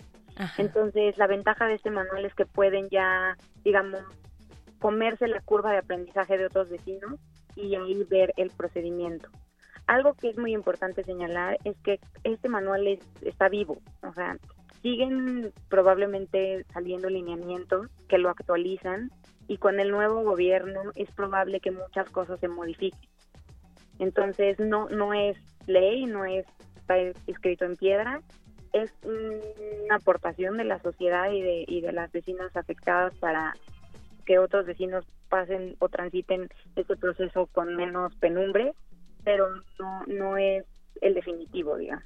Claro, y ustedes mismas eh, lo, mencionan en el manual, esto no es una receta, ¿no? No es un recetario, esto es lo que se va construyendo entre todos y todas, pero eh, pues en este sentido, Rebeca, también pues preguntarte qué, ¿Cómo fue esta relación con las autoridades distintas que, digamos, están, estarían involucradas en un momento como eh, pues todo este año de reconstrucción y, y, también el momento de la emergencia plena que fue aquel 19 de septiembre? ¿Cómo, cómo fue esa relación? ¿Ellos estaban, digamos, al tanto de, de, de, de sus funciones, de lo que les tocaba? ¿Era ir a tocar a la ventanilla y saber que ibas a tener una respuesta este, pues suficiente, eficaz eh, ¿cómo, ¿Cómo fue esto y cómo ves el cambio con, o sea, cómo prevén el cambio con la nueva administración que está por entrar? Pues mira, Berenice, la verdad es que nos encontramos con muchas autoridades desinformadas, que lo que hacían era desinformar también a las personas afectadas. Y cuando digo que se construyó la política de reconstrucción a gacetazos, es porque las mismas autoridades iban aprendiendo eh, con, con los lineamientos nuevos qué tenían que hacer. Nos cuentan muchos vecinos que incluso llegaban a las oficinas de gobierno con el nuevo lineamiento y la autoridad le decía, o el funcionario pues le decía, no, la verdad es que a nosotros creo que no nos toca eso. Y la, la o el vecino tenía que decirle, sí, mira, aquí dices, en el lineamiento que salió ayer, dice que a ti te toca hacer esto. Entonces, la, es ahí cuando decimos, no había una política de gestión integral de riesgo y de protección civil de la ciudad, porque la verdad es que las y los funcionarios no tenían mucho conocimiento de sus obligaciones ni, ni de cómo responder a la emergencia. Claro, y de pronto pues también eh, considerar que estas decisiones ejecutivas de, de, un día para otro ante la emergencia, pues, eh, pues también eh, digamos, desequilibran un poco a los funcionarios públicos que están en una ventanilla y que no saben tampoco bien a bien cómo, cómo podrían reaccionar de la mejor manera. Se genera también esta frustración. Y por parte de la ciudadanía, pues un señalamiento, ¿no? A quien está detrás de la ventanilla, pero que tampoco necesariamente eh, fue informado de manera óptima por parte de, pues, las autoridades que están más arriba en el esquema de gobierno, ¿no? Claro, claro, y que no exime tampoco de obligaciones, digamos, de las autoridades que que estar encargadas de una política de protección civil, ¿no? Pero tampoco es satanizar a los funcionarios, digamos, que atendían directamente a los a los y las vecinas afectadas. Simplemente es evidenciar que nadie como sociedad, ni funcionarios, ni, ni personas afectadas estábamos preparados. Claro. Pero eso es algo que tenemos que cambiar. Sí, por supuesto, y sobre todo a un año saber si, si efectivamente eh, pues esta capacidad de reacción eh, de las autoridades y de reconocer, de saber cuáles son sus facultades ante una situación como esta, pues efectivamente ha mejorado o no Eh, también, bueno, Rebeca, esta, esta parte de que se, que se construya en comunidad, pues lo, lo vivimos en distintos niveles, ¿no? En aquel momento, hace un año, eh, lo vivimos en nuestras calles, lo vivimos en nuestros espacios de trabajo, de escuela, etcétera. Eh, ¿Cómo fue para, para ustedes? Construir estos aprendizajes? ¿Cómo, ¿Cómo es esta parte de construir desde lo comunitario, desde la comunidad, desde los vecinos? ¿Qué vivencias, qué experiencias eh, se llevan con este trabajo? Pues algo muy rico, Berenice. La verdad es que, bueno, y un poco hacer la precisión que Ciudadanía 19S nace o es como el hijito de Verificado 19S, que fue esta red de monitores que fuimos a verificar en, en cada colapso o en cada edificio afectado que se necesitara efectivamente las cosas que se pedían en redes sociales. Y luego se hizo una referenciación de esas necesidades y de esos eh, edificios dañados. Ah, ese, ese dato es importante, yo no lo tenía eh, detectado, pero sí es, es, no, y además el trabajo que hizo verificado, que hicieron ustedes en verificado 19S, pues fue una luz de verdad, una guía muy, además de un ejercicio interesantísimo, pero fue fundamental para no perdernos, ¿no? Digamos, en todo este marasmo de información que, que tuvimos. Y, justamente fue esa experiencia la que nos hizo darnos cuenta que hacía muchas cosas falsas, ¿no? Acceso a la información, transparencia, esclarecimiento de hechos, justicia, organización, pero nos acercó también con las y los vecinos. O sea, si bien es cierto que tenemos organizaciones que ya trabajaban en, en, comunidad, o sea, en el terreno con los vecinos, la experiencia de verificado ayudó mucho a hacer contacto justamente con los vecinos afectados y fue de ahí que nos seguimos con los procesos que, que ahora acompañamos, ¿no? Esclarecimiento de hechos y de documentación. Claro, y, y, en este seguirse con los vecinos y con los principales afectados, ¿no? Eh, que, mucho se ha dicho, se ha hecho la observación o se ha señalado respecto a la solidaridad que surgió en aquel momento, en las primeras semanas, y cómo esto fue bajando de intensidad, pues hasta volver a ser los desconocidos que, se, que, que, siempre fuimos, digamos, ¿no? En una ciudad eh, tan grande y desconectada eh, como, como esta. ¿Qué, ¿Qué opinan? ¿Qué opinan ustedes de esta solidaridad? Ustedes que sí hicieron un seguimiento, que siguieron trabajando, con quienes sí participaron, con quienes tuvieron ese contacto? No, yo te diría, Berenice, que yo veo con muchísima emoción que eso está poco a poco cambiando en la ciudad. O sea, sí que encontramos eh, ya organizaciones eh, vecinales armadas que tienen muchos años luchando por su territorio.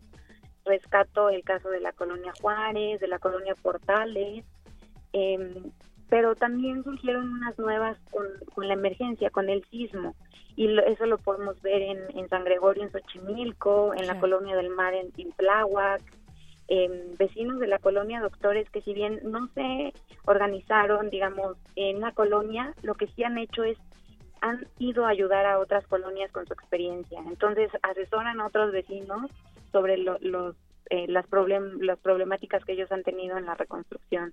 En la Condesa también hay mucha organización vecinal. la verdad es que creo que el sismo nos dejó muchos aprendizajes y una construcción comunitaria que creo que no vamos a dejar que se destruya, ¿no? Ya nos encontramos y no nos vamos a soltar.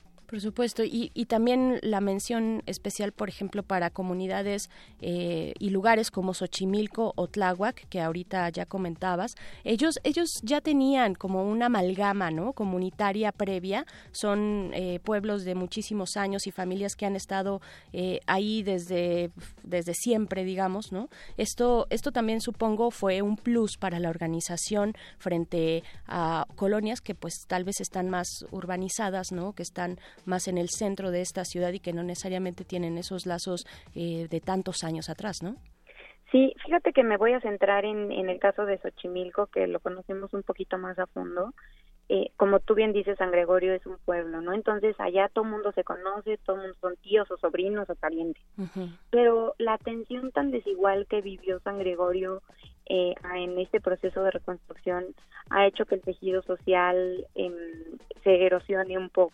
Los mismos vecinos de San Gregorio comentan que em, en lugar de servir para unirse, se ha servido para para ver las desigualdades en la atención, ¿no? Hay personas en San Gregorio que tienen casas reconstruidas y otras que no, y esto debido a intermediarios políticos. Entonces, lo que ahora está viviendo San Gregorio a un año del sismo es reconstruirse socialmente. O sea, regresar a, a construir es, esta comunidad de pueblo originario que ellos tenían antes del sismo y que se vio mermada por tanta ayuda y luego ayuda eh, diferenciada. Sí, claro, sí, muy muy interesante lo que pasa en aquellos pueblos, eh, eh, digamos en la pues en la periferia, ¿no? En esta parte rural de la ciudad que de pronto, eh, pues las autoridades y nosotros mismos no volteamos a ver, creemos que la ciudad es lo urbano, lo, eh, pues lo que está en el centro y, para nada es así. Eh, qué bueno que, que, se han dado a la tarea poco a poco al menos o, ya es un gran paso darse cuenta que hay lazos comunitarios que, que son importantes, que es importante mantener. Rebeca, Rebeca Moreno, pues nada más, por último, cuéntanos pues dónde podemos consultar este manual y dónde lo seguimos a ustedes también. El manual está disponible en nuestra página de internet que es ciudadanía19s.org y nuestras redes sociales todas son iguales, es arroba ciudadanía19s. Perfecto, perfecto, Rebeca. Pues muchísimas gracias por esta conversación y pues por este material y este trabajo que han venido haciendo. Felicidades por Verificado 19S. Les aplaudimos todos y todas, yo creo. Eh, y pues muchas gracias por esta conversación. Muchas gracias, Berenice, que estén muy bien. Gracias. Hasta luego, Rebeca Moreno, coordinadora de responsabilidades en Ciudadanía 19 de ese eh, buen dato, buen dato esto, saber que eh, viene desde verificado, ¿no? Aquella iniciativa que, que, cómo nos cómo nos alivianó ese trajín que tuvimos en las primeras semanas ¿no? de, esta ciudad, corriendo de un lado a otro con la, con la ayuda. Eh, pues vámonos, vámonos con algo de música. Vamos con esto que es Shu, es una palabra en zapoteco para decir temblor y es de Cosijopi, unos raperos que cantan desde y para la comunidad de Juchitán, que también se vio eh, terriblemente azotada por el sismo, pero del 7 de septiembre. Vamos con Shu y regresamos aquí al modernísimo. El modernísimo.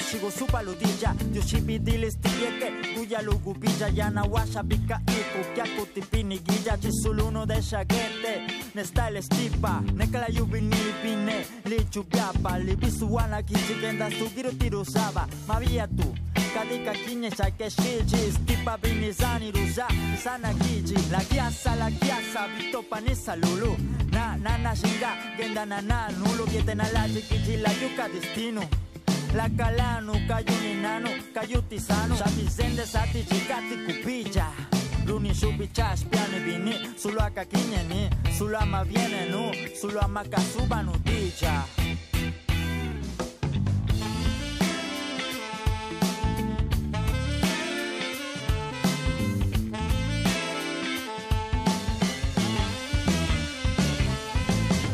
Divisianda yuba yuba de shishe Ligundisa nanu Izana di pagi chicken Yoshino kya shaiba Nika yuya bini pavia vicheka Bini nakinyeru niriji Nakinye gusibani noshkichi Bicheka di kusabu ikuka di kwesa lupiku Newaga de lukia Izana kadi kwesa lukichi Peña kisu di pichichi Su di shiana de ira bi txekaliku zabu iku kaliku ezalu biku neguaga delukia izan akaliku ezalu gitxi peinak izudi bitxitxi izudi xeana ira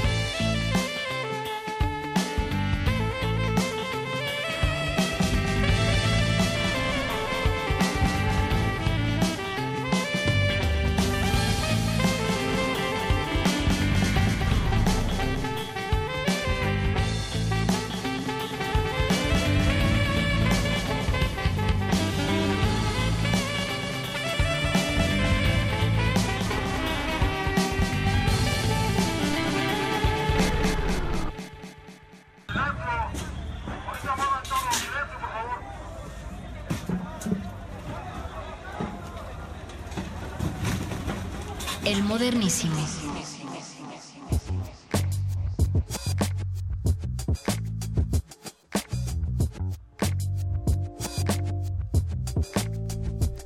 Estamos de vuelta en el modernísimo después de haber escuchado rap juchiteco en memoria del sismo eh, del sismo que pegó allá el 7 de septiembre de 2017 y pues muchas muchas son las iniciativas que se han logrado coordinar para desentrañar todos los frentes, los múltiples y complejos frentes de tanto el momento de la emergencia del sismo hace un año como eh, pues todo este año posterior llamado de, de reconstrucción. Y para hablar de una de esas iniciativas está en la línea la doctora Mariana Mora, a quien pues le agradezco mucho esta conversación. Ella es investigadora y docente del CIESAS en la Ciudad de México y pues nos va a hablar de un informe titulado Contra el desamparo del Estado, informe ciudadano sobre las violaciones de los derechos de damnificados por el sismo del 19S. Así es que, doctora Mariana, bienvenida, ¿cómo estás? Gracias, muchas gracias, buenas noches. Muy buenas noches, eh, doctora. Te saluda Berenice Camacho. Y pues, bueno, primero que nada, eh, queremos o quiero preguntarte acerca de tu balance, del balance general, eh, pues a la luz de este informe que ustedes realizaron desde Documenta desde abajo 19S. ¿Cuál es el balance que puedes hacer después de un año de este sismo, doctora Mariana Mora? Mira, para empezar quisiera explicarles un poco la iniciativa, que es una iniciativa ciudadana bastante amplia, una combinación de, de, aportaciones del mundo académico, de profesores y estudiantes de distintas universidades en la Ciudad de México, de la UNAM, el CIESAS, de la UACM, del Instituto Mora, eh, del ITAM. Y, y, organizaciones de derechos humanos. Entonces, en el momento de, del sismo, eh, empezamos a ver eh, la falta de coordinación por parte de las autoridades del Estado, la falta de, de su capacidad de hacer legible un caos, ¿no? Claro. Que es lo primero que se requiere hacer para saber cómo actuar eh, frente a una situación de emergencia. Entonces, eh, combinamos las herramientas que ofrecen las ciencias sociales con, con las herramientas del mundo de derechos humanos para poder documentar cuáles son las afectaciones derivados del sismo, no en los edificios o en la infraestructura, sino en las personas. Eh, porque algo que notamos casi desde los primeros días es que las autoridades del gobierno de la Ciudad de México y también las autoridades federales se están enfocando en los edificios, era su preocupación principal, eh, y estaban desatendiendo a la gente. Y, entonces lo que decidimos hacer fue eh, coordinar brigadas de documentación, pero más de 120 estudiantes que, que participaron en 45 brigadas en diferentes puntos en la ciudad sobre todo en albergues oficiales y campamentos ciudadanos, para hablar con los damnificados, para entender cuáles habían sido las acciones o las omisiones o las irregularidades que ellos habían experimentado, vivido eh, por parte de las autoridades y a partir de ahí ver cuáles fueron las fallas en cuanto la obligación que tiene el Estado de proteger los derechos de las personas. Eh, y, lo que identificamos fue una serie de, de, violaciones a los derechos tanto por acciones del Estado como por omisiones. Eh, entonces, por ejemplo, nos, nos enfocamos en, la situación de vivienda de emergencia, o sea, cómo estaban viviendo las personas en los campamentos y en los albergues en la Ciudad de México, en cuáles fueron las acciones del Estado en las primeras dos semanas, lo que entendemos como la fase de búsqueda de personas y de rescate, y en la fase posterior, eh, en los primeros tres meses después del sismo, al inicio de lo que se puede entender como las políticas de, reconstrucción. Claro. Y eh, ¿Y, qué, fue lo que fueron eh, encontrando, digamos, si tuviéramos que pensar como en un hilo conductor y temporal del momento cero, del, del, minuto cero de, esta, de estos hechos trágicos hasta el momento, digamos, por lo menos tú hablas de estas dos primeras semanas, ¿no? Esta fase de búsqueda que fueron encontrando casi de manera temporal, digamos, o cronológica. ¿En las diferentes fases? Ajá, eh, sí, sobre todo en las primeras, ¿no? Que digamos que es el momento de confusión, es el momento, tú lo mencionabas, que en el que la autoridad tiene que hacer legible eh, ese caos, ¿no? Que se encuentra rodeándonos y que está frente a nosotros. Eh, para dar un, ejemplo, algo que detectamos desde el inicio es fue una falta de, cumplimiento de por parte de las autoridades de atender una situación de, vivienda temporal de emergencia. Em, el entonces jefe de gobierno de la Ciudad de México, Mancera, en un en una entrevista que le hacen a las semanas dice que, que, no hay muchos campamentos en la Ciudad de México, quizás alrededor de 12, eh, y lo que nosotros fuimos haciendo con, con iniciativas de, sobre todo brigadas de redes de acopio, que tenían ubicados algunos campamentos, fuimos verificando y comparando y contrastando listas y nos dimos cuenta que por lo menos lo que documentamos nosotros y teníamos verificado había 78 campamentos civiles, personas viviendo en la calle, ¿no? En la Ciudad de México, desde los primeros días eh, mientras solo había 48 albergues oficiales. Los albergues oficiales iban cerrando casi día por día. Al mes solo quedaban 14 albergues oficiales, mientras permanecían todavía 64 campamentos civiles. Em, a los tres meses había 26 campamentos y solo quedaban tres albergues oficiales. Eh, y dentro de esos campamentos civiles, la, el apoyo principal fue por parte de los mismos damnificados por sus redes de vecinos y familiares y por redes más amplias de la sociedad civil, con una desatención bastante notoria por parte de las autoridades del, gobierno de la Ciudad de México. Es decir, fueron cerrando de manera prematura los albergues oficiales y no atendieron lo bien las necesidades que tenían los damnificados en los campamentos civiles. Entonces, eso nos parece muy grave porque fue, nosotros veíamos transitando por la Ciudad de México los los campamentos y la gente ahí en la calle. Em, y sin embargo, el gobierno estuvo incumpliendo con sus obligaciones de atender a las personas que se habían quedado fuera y están viviendo en la calle. Eh, también durante las primeras dos semanas, en lo que se puede entender como esta fase de, búsqueda, em, hubo una denuncia y, señalamientos de irregularidades, sobre todo frente a la falta de, comunicación y de información de manera oportuna eh, por parte de las autoridades. Si algunos que de, los que están escuchando se acuerdan, eh, alrededor de, de los edificios colapsados, los mismos vecinos empezaron a poner listas de las personas que pensaban que estaban, que se encontraban dentro de los edificios colapsados. A los días las autoridades bajaron esas listas y no las reemplazaron con listas oficiales. Eh, y, ese y el haber bajado esas listas eh, y, no tener, no reemplazarlo con algo oficial, fue eh, sintomático del tipo de, falta de información que se le estaba comunicando a la gente. Eh, tenemos un testimonio en nuestro informe, que, es el testimonio de una psicóloga social que estuvo acompañando a los familiares afuera del edificio de Álvaro Obregón mientras están eh, esperando noticias en, en las tareas de búsqueda. Y lo que ella identifica eh, es una psicóloga social que ha trabajado mucho violaciones graves a los derechos humanos y, el acompañamiento a víctimas, a familiares víctimas de desaparición forzada.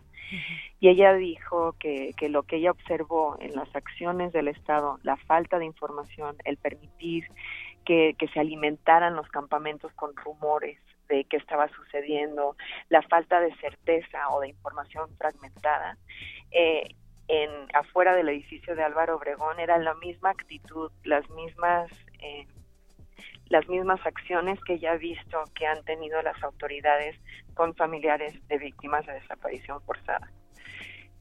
Eh, entonces, lo que ella señala es que la obligación del Estado en un momento de crisis, no, todos entramos en crisis porque vivimos un temblor, eh, la, la obligación del Estado es contener esa crisis y se empieza conteniendo, dando certeza, dando información.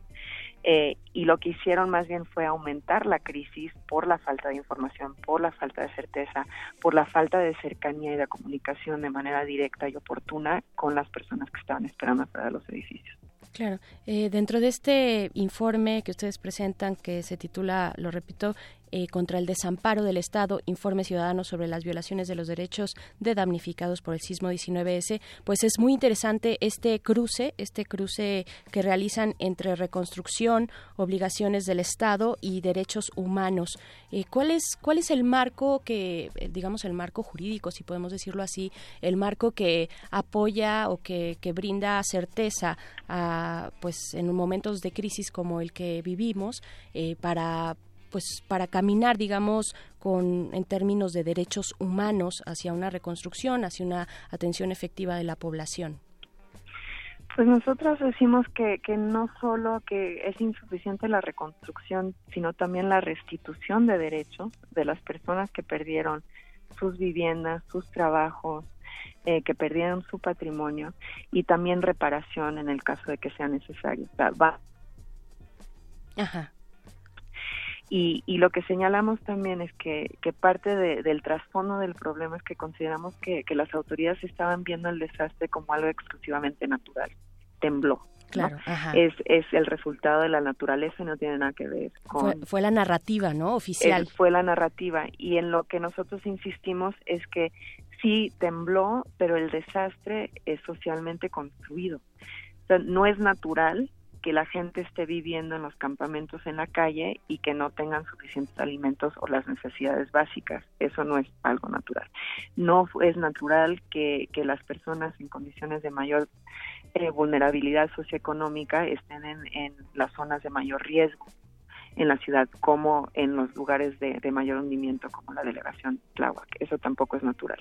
Esos son el resultado de decisiones del Estado, de políticas públicas del Estado y por lo tanto tiene la obligación de, de, primero de reconocer que hubo una serie de faltas, de que hubo una serie de violaciones a los derechos por acciones y omisiones y tiene que entonces que restituir esos derechos. Eh, y, y, eso empieza reconociendo que hubo un desastre socialmente construido donde el Estado está implicado y tiene una responsabilidad. Claro, y, hasta este momento, en esta conversación, eh, doctora Mariana Mora, eh, pues hemos hablado de los primeros, de las primeras semanas, ¿no? De estas semanas de emergencia, esto que, eh, pues, tú ya nos comentabas como la fase de búsqueda. Pero, ¿qué hay al momento de hoy, a un año, a un año viendo hacia atrás?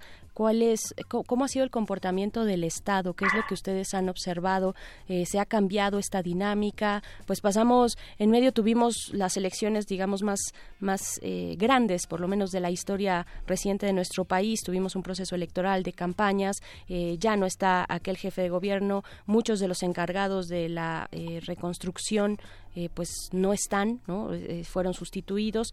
¿Cómo, ¿Cómo ha sido este caminar del Estado y esta respuesta que podemos eh, ver, digamos, si fuera una curva de crecimiento hasta el día de hoy, a un año después del sismo?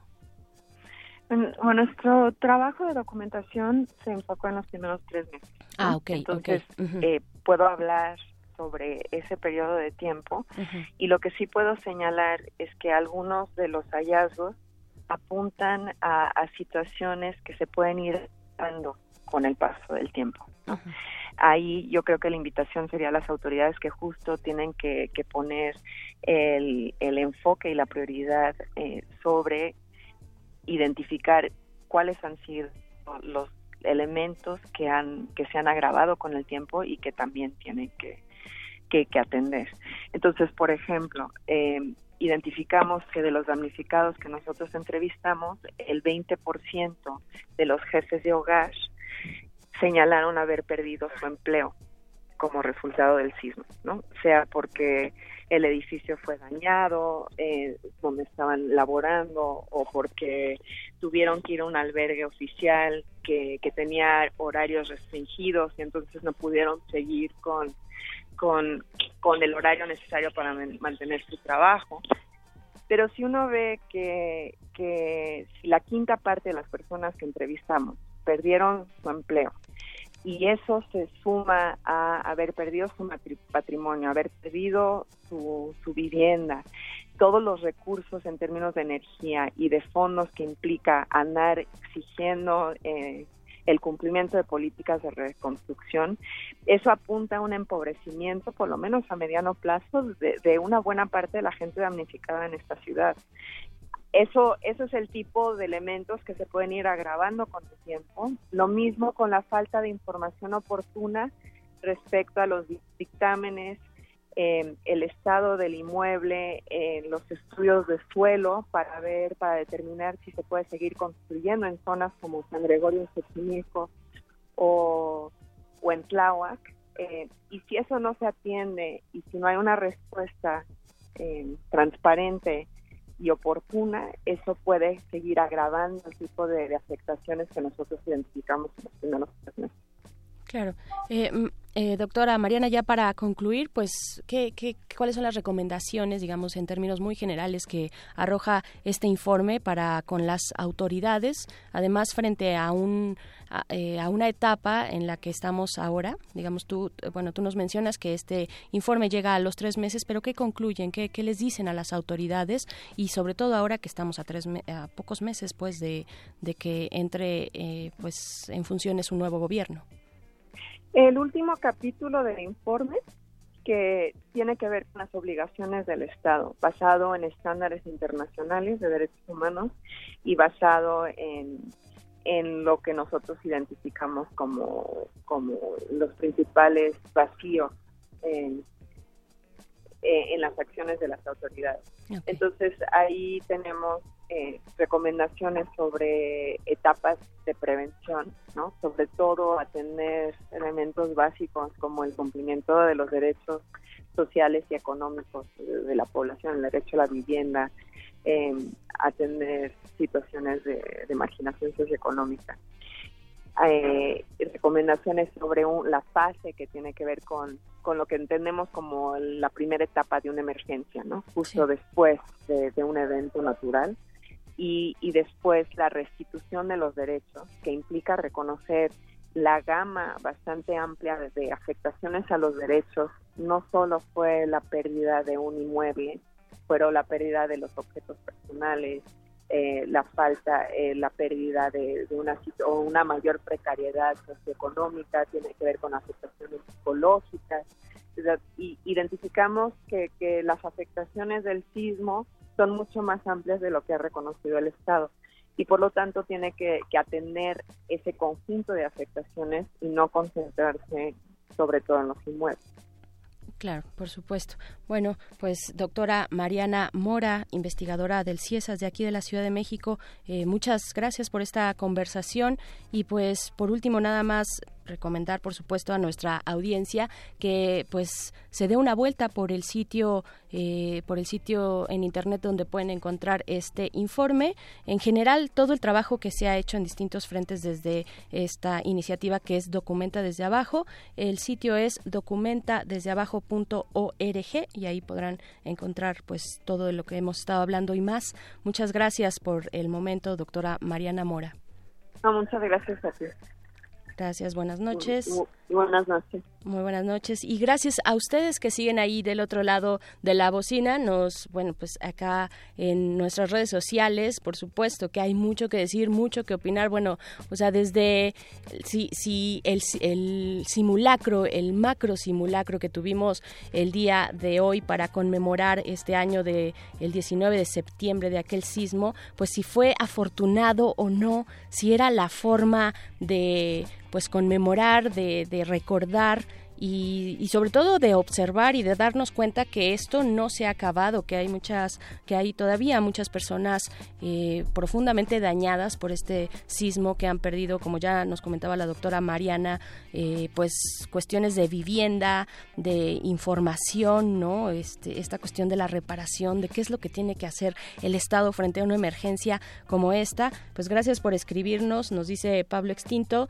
eh, que además Pablo Extinto ya está aquí como este flotando, digamos, nada más le falta estar físicamente en la cabina, pero siempre está presente en la resistencia. Nos dice que el gobierno de la Ciudad de México y de las delegaciones están aterrados ante la posibilidad de pensar que los campamentos serían espacios de organización, por eso los inhibieron. Yo lo vi, dice él, nadie me lo contó así está pues las opiniones que vamos construyendo además entre todos y todas vamos a hacer una pausita musical esto es pues para animarles en el caos vial. Espero que ya se haya relajado un poquito la tensión allá afuera. Esto es de la, de la colombiana, perdón, Montañera y la canción es Encarnación aquí en el Modernísimo. El Modernísimo.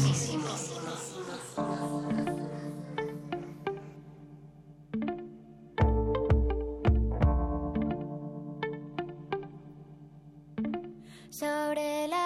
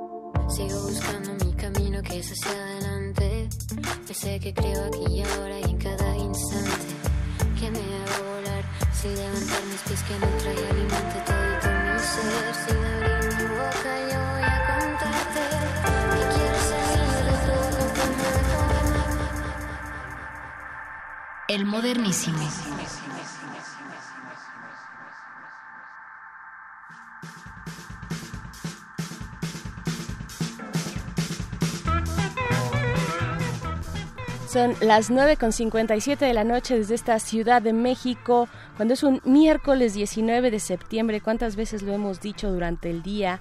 Eh, y pues bueno, hemos llegado al final de esta emisión, digamos una emisión especial en conmemoración de este sismo, en conmemoración de esta ciudad también y de aquellos que la habitamos. Muchas gracias por sus comentarios en redes arroba remodulada y en Facebook Resistencia Modulada. Por ahí muchos decían en aquella primera etapa de emergencia que era el gobierno el que tenía el daño estructural y con eso quiero despedirme porque ya llega Resistor a esta resistencia. Nos escuchamos la próxima semana. Yo soy Berenice Camacho. Muy buenas noches.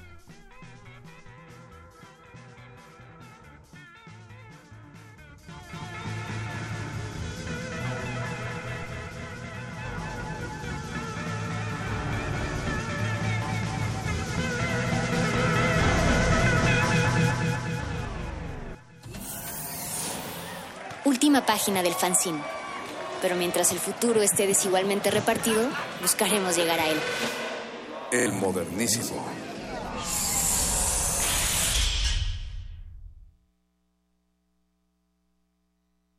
Resistencia modulada.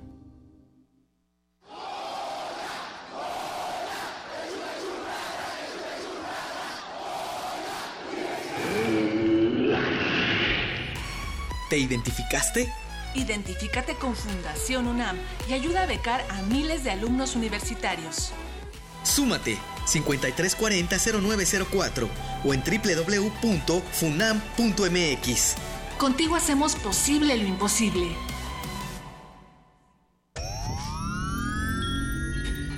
Diez frasquitos de gel desinfectante, 8, 7, 6, 5, 4 caldos cultivo, 2 compostas, un invernadero sonoro. En este ambiente se experimenta la nueva música en compañía de sus creadores. Cultivo de hercios. Frescura en la flora musical. Lunes y jueves, 21 horas. Por el 96.1 de FM. Radio UNAM.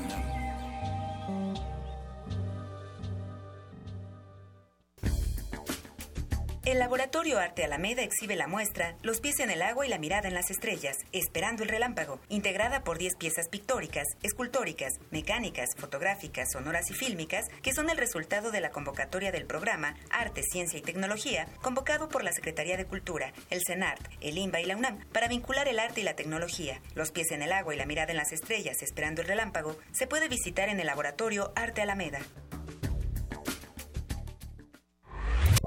Las escrituras textuales cambian constantemente. El Museo Universitario del Chopo te invita a conocer nuevas posibilidades de creación con lenguajes orales, escénicos y poéticos. Un tiro de dados. Festival de Literatura Expandida.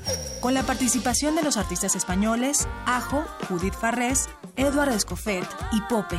Del 19 al 22 de septiembre en el Museo Universitario del Chopo. Doctor Enrique González Martínez, número 10, en Santa María la Ribera. Consulta la programación en www.chopo.unam.mx. La reflexión sobre la literatura que se sale de la página está en el Museo Universitario del Chopo. A 50 años del movimiento estudiantil de 1968, escucha semanalmente la crónica documental Este día en 1968. Se inició una manifestación de aproximadamente 150.000 estudiantes y profesores de las cuatro grandes instituciones educativas de la capital. En voz de Daniel Cassés y Flora Botton, vive el día a día del movimiento junto con descargacultura.unam. Resistencia modulada.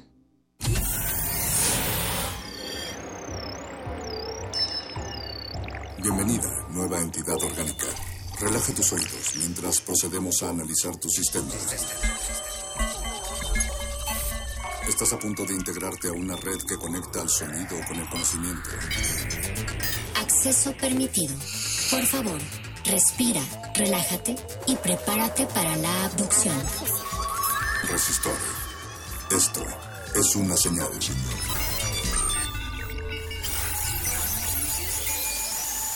Ingresar código de emisión R3189190921008. Acceso permitido. Inicia secuencia sobre Empresas de TI en México. Las tecnologías de la información y de las comunicaciones han llegado para quedarse. Ahora podemos encontrarla en todos los ámbitos de la actividad del ser humano. Educación, investigación, mercadotecnia. El área que abordaremos hoy es el de las empresas mexicanas que han adoptado estas tecnologías para sus tareas. Estamos en un momento de transición, en donde aún podemos ver empresas que llevan sus controles, procesos y flujos, tanto administrativos como operativos en papel. Y por otro lado vemos organizaciones que han adoptado la transformación digital como un modo de vida. Esta tendencia implica la generación de nuevas estrategias que aprovechan las tecnologías digitales, la mercadotecnia digital y las aplicaciones móviles por mencionar algunas. En tu empresa o organización, ¿ya se utilizan las TIs? Inicia la secuencia. Comenzamos. Resistor. Esto es una señal.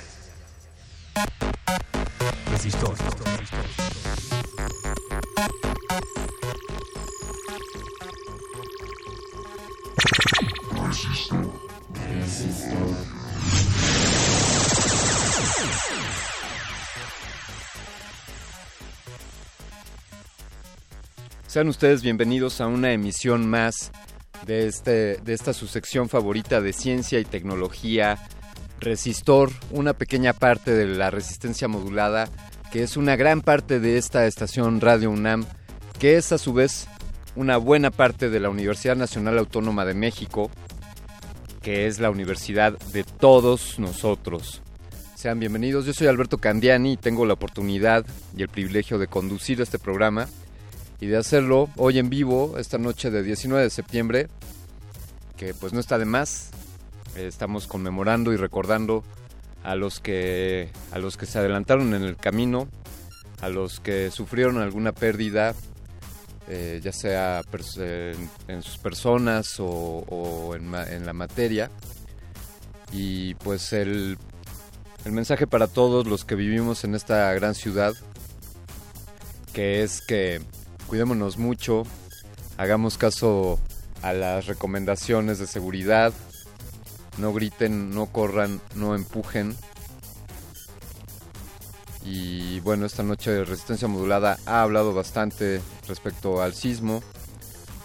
Eh, el año pasado tuvimos la oportunidad de estar eh, colaborando en algunas tareas de, de apoyo a la ciudadanía. También tuvimos oportunidad de ir al estado de Oaxaca.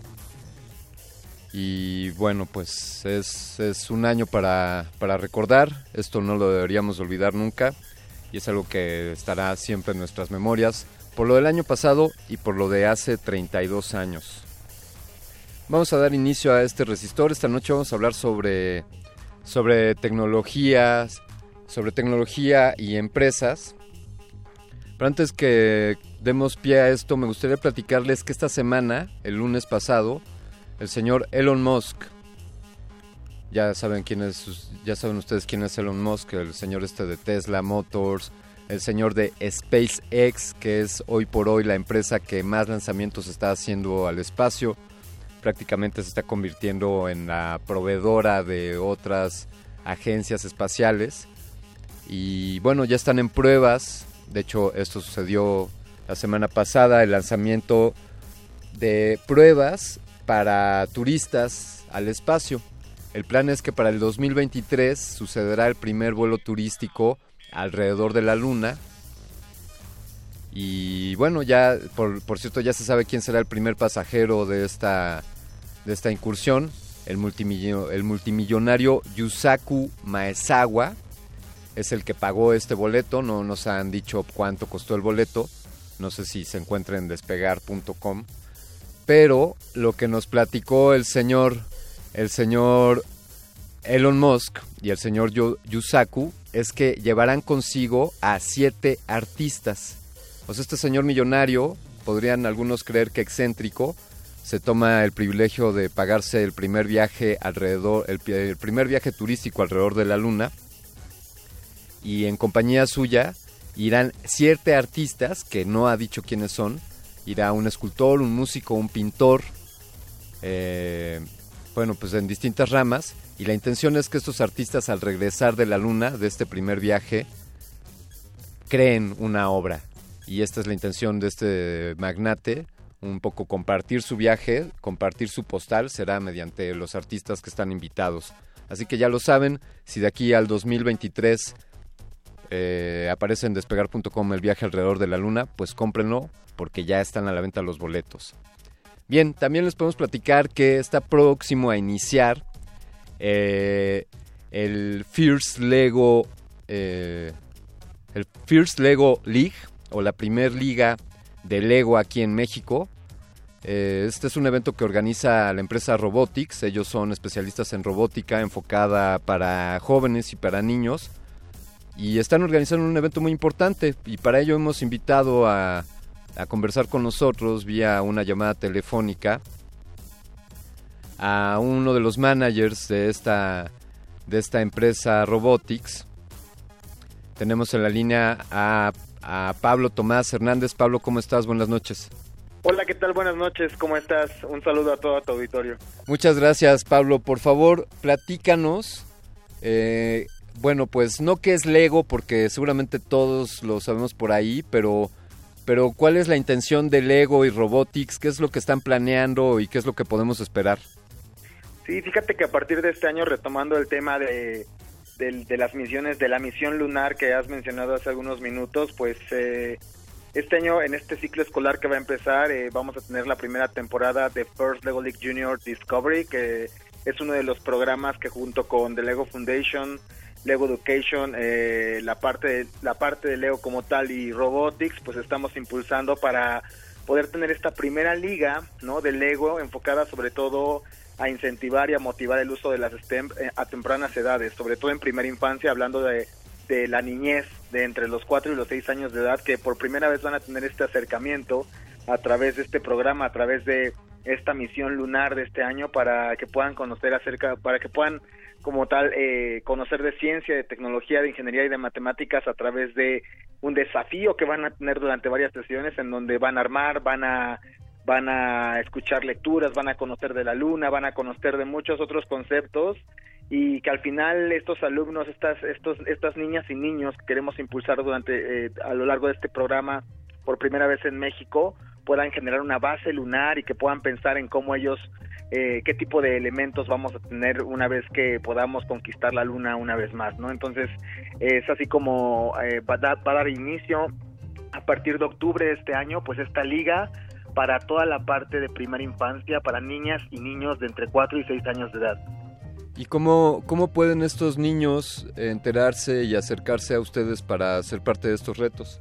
Pues mira, eh, hoy en día nos estamos acercando a diferentes organizaciones que justo están enfocados en primera infancia. Eh, de hecho, el día de mañana vamos a tener eh, este kickoff, eh, este primer lanzamiento con diferentes ah, organizaciones enfocadas en primera, in- en primera infancia, desde la Secretaría de Educación Pública que va a tener por ahí algunas escuelas piloto que van a van a estar incorporadas a este programa, así como otras ah, fundaciones, organizaciones que también van a estar como tal, van, van a estar junto con nosotros como aliados piloteando este este esta primera liga para alumnos de 4 a 6 años de edad y así es como vamos a empezar a acercarnos a toda la a toda la niñez a todas las niñas, a niñas y niños en, en- el tema de motivarlos en ciencia, en tecnología a través de esta misión lunar.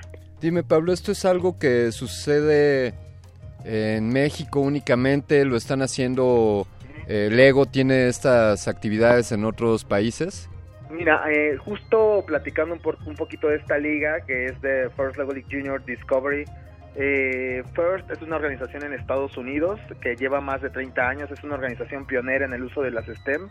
Eh, First como tal es un acrónimo en inglés que significa, eh, o su significado en español es para la inspiración y el reconocimiento de la ciencia y de la tecnología. Lleva ya 30 años, en México lleva 10 años a través de diferentes programas y en esta en este en esta liga o, estos programas que se han enfocado durante estos 30 años es por, eh, por primera vez en este año que se va a enfocar ya en primera infancia y va a ser un, pro- programa piloto que vamos a tener durante este año en en- en 10 en 10 sedes diferentes eh, y, el piloto como tal es la primera vez que se va a probar en México, en China y en Estados Unidos, que son los tres países que durante este ciclo escolar van a tener el piloto para que eh, el próximo año, en el 2019, a- por estas fechas, podamos lanzarlo, abrir una convocatoria o abrir como tal ese panorama a todas las escuelas, organizaciones, fundaciones que quieran como tal incorporarlo hacia la parte de, de, de primera infancia. Entonces será México junto con Estados Unidos y junto con China los que van a pilotear este programa en primera infancia. Y eh, lo que sí es un hecho es que México va a ser el primero en lanzar como esta parte, eh, este programa como tal a nivel mundial. Y mucho del contenido que vamos a generar con este piloto, con esta, con, estas organizaciones, estas sedes que van a tener y estos niños que van a participar, van a, van a abrir como la puerta a que el próximo año se pueda lanzar este programa en, en casi 93 países que está como tal FIRST, eh, como organización eh, pionera en el uso de las STEM.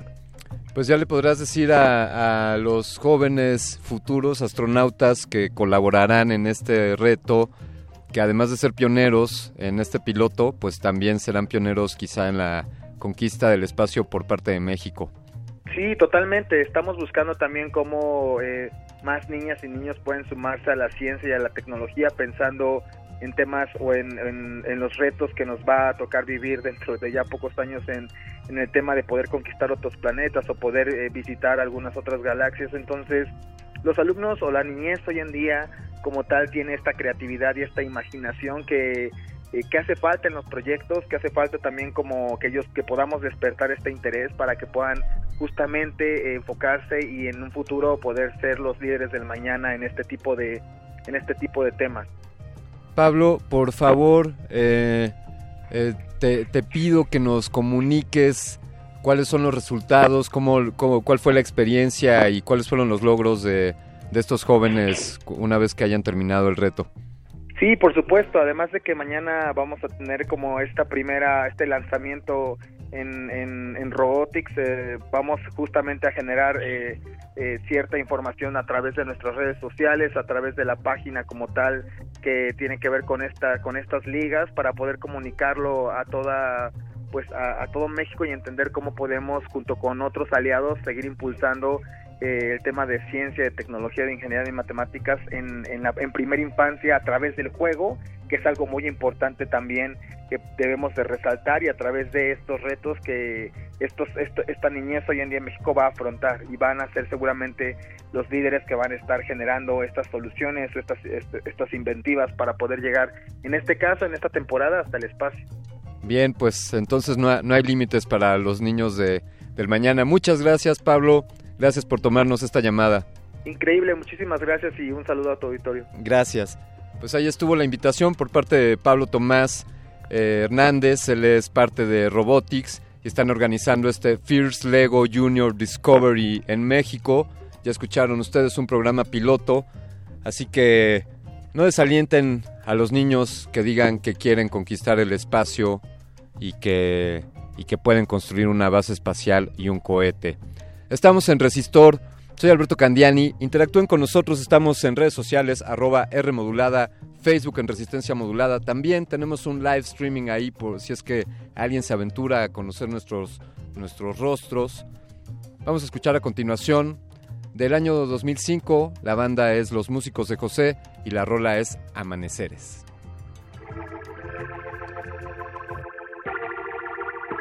Resistor. Esto es una señal, es una señal, es una señal.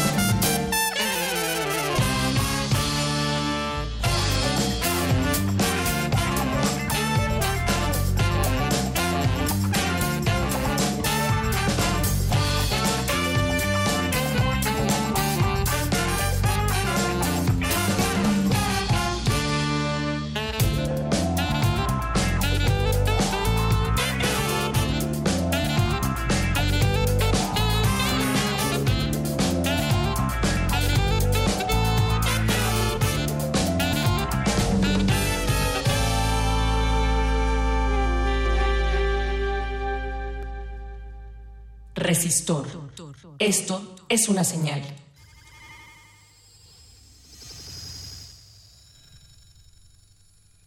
Continuamos en Resistencia Modulada y su hijo favorito, Resistor. Esta noche, bueno, ¿qué tal que, qué tal que estuviésemos produciendo este programa utilizando una máquina de escribir? Eh, que las rolas, en vez de bajarlas de internet, las buscáramos en una fonoteca, en un acervo de acetatos. Entonces que yo le dijera ahora al productor, vamos a poner tal rola en el siguiente bloque y se tuviese que echar un chapuzón para buscar ese acetato en una bodega inconmensurable o que o que la escaleta que estamos utilizando para esta emisión hubiese hecho se hubiese escrito con una máquina de escribir quizá o que no pudiésemos ofrecerle ofrecerles a ustedes interactuar con nosotros en redes sociales qué tal que que no pudiésemos hacer un live streaming como lo estamos haciendo ahora y pues todo esto no es así afortunadamente hoy día, porque la tecnología, la tecnología ha llegado para ayudarnos y mejorar nuestras vidas.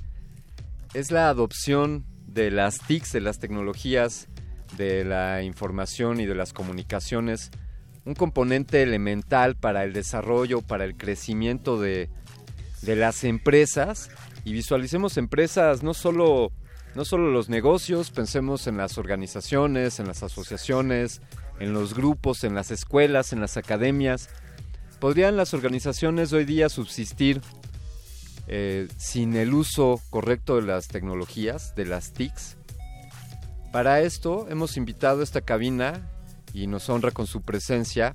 Él es economista de formación, eh, tiene, tiene posgrados en comunicaciones y tecnologías de la información, además de un doctorado en administración de negocios. Actualmente es el director adjunto de competitividad de Infotec, el doctor Armando Peralta. Muy buenas noches, doctor. Armando, ¿cómo estás? Buenas noches. Gracias, Alberto. Encantado de estar aquí nuevamente contigo en cabina. muchas gracias. Es un placer para nosotros aquí en Resistor. Pues, ¿qué, qué, qué te parece estas ideas? Pues es que yo estaba haciendo el ejercicio de decía, bueno, que lo hiciera máquina de escribir. Y entonces ya pensaba en las implicaciones, pues que tienes que tener ahí a la mano un corrector, esperemos que tengas a un rollo de la cinta. Seguramente muchos de nuestros radioescuchas quizá no conocieron las máquinas de escribir, pero pues tenías que ponerle un rollito para poder eh, escribir algo. Y ya que sacabas tu, tu hoja en papel bond impresa o typeada por la máquina de escribir, y la querías hacer llegar a alguien, pues tenías que ver algún servicio de mensajería o enviar algo por, por correo. Le preguntaría a la audiencia si alguien pudo enviar algo por correo, pero no estaríamos donde estamos. Es, es un círculo virtuoso el que exista el desarrollo técnico, tecnológico y que las empresas lo aprovechemos. ¿Por qué es importante que las empresas adopten eh, el uso de las TICs y cuáles son los riesgos en caso de no hacerlo. Eh, gracias Alberto. Fíjate que tocas un tema interesante y ahorita con la referencia que haces de la máquina de escribir. La entrada de las tecnologías, por ejemplo, en el ámbito de las oficinas, nos han permitido ser mucho más productivos.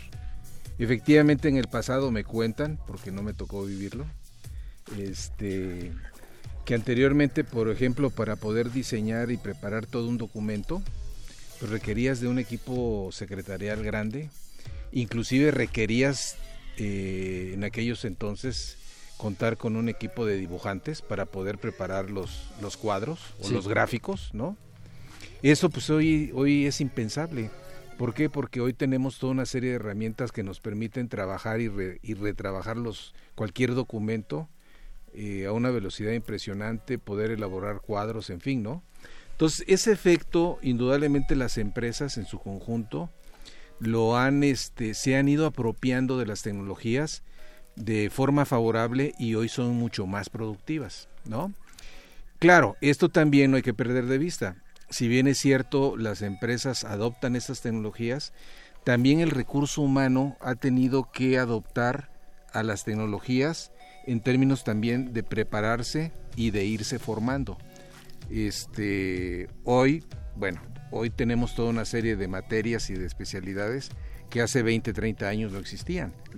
Entonces podemos observar cómo las mismas tecnologías también te van cambiando el perfil de los nuevos requerimientos que en un momento dado requerimos, ¿no? Necesitamos, ¿sí? O sea que, que no es solo el ente, la persona moral la que se va tecnificando y va aprovechando la, la tecnología, sino somos también los, los que participamos en estas organizaciones, los que nos vamos adaptando. Em, pues, eh, pues hay un impacto en todos los jugadores. Si lo ves tanto por el lado de la proveeduría, ¿no? Como por el lado de la organización misma que es la encargada de, de producir bienes o servicios, como también por el lado de los clientes. Los, los clientes hemos salido favorecidos también con este impacto de la productividad. Gracias a ello, hoy podemos tener a lo mejor productos y servicios eh, más económicos a como los teníamos años atrás. ¿sí? Esto también... Le mando un saludo a mi amigo Chava Flores, taxista, homónimo del músico, eh, con quien venía hablando al respecto y, le contaba de, oye, pues es que has visto los archivos en las oficinas, por ejemplo, del ISTE o del IMSS, eh, y me contaba ahí de un familiar suyo que trabaja en un como archivista en una de estas oficinas y hablaba de eso, de que son montañas de, papeles y vaya, hoy quizá no podemos concebir cómo se puede organizar tan, tal volumen de información eh, a costa de, papeles. Desde luego los sistemas de indexación, desde luego han existido desde antes de, pues, la computación y la informática, pero, pero no podría creer hoy que organizaciones como el Instituto del Seguro Social o el de Seguridad Social para los Trabajadores del Estado sigan utilizando eh, los archivos en papel. Pues mira, yo te diría que hoy muchas entidades, eh, tanto el sector privado como el sector gobierno, eh, tienen retos en materia de digitalización. Si bien es cierto, la tecnología está totalmente disponible, también es cierto que las organizaciones eh, en un momento dado requieren definir si van o no en la adopción de estas nuevas tecnologías, ¿sí? Eh, independientemente del costo que esto puede implicar un proyecto de esta naturaleza. El mismo Archivo General de la Nación ha marcado toda una serie de políticas que las entidades de gobierno, por ejemplo, tienen que adoptar en aras de facilitar justamente toda la parte del procesamiento de la información y que indudablemente arroja enormes beneficios, en este caso, por ejemplo, a los ciudadanos, ¿no? Pienso, por ejemplo, eh, puede existir, hay, hay, hay, riesgos en cuanto a no adoptar eh, la evolución de las TICs y no solo eh, pensando en riesgos no solamente como con una connotación ahí negativa de que exista un peligro para, para la empresa, sino pues también el riesgo de dejar de ser funcional.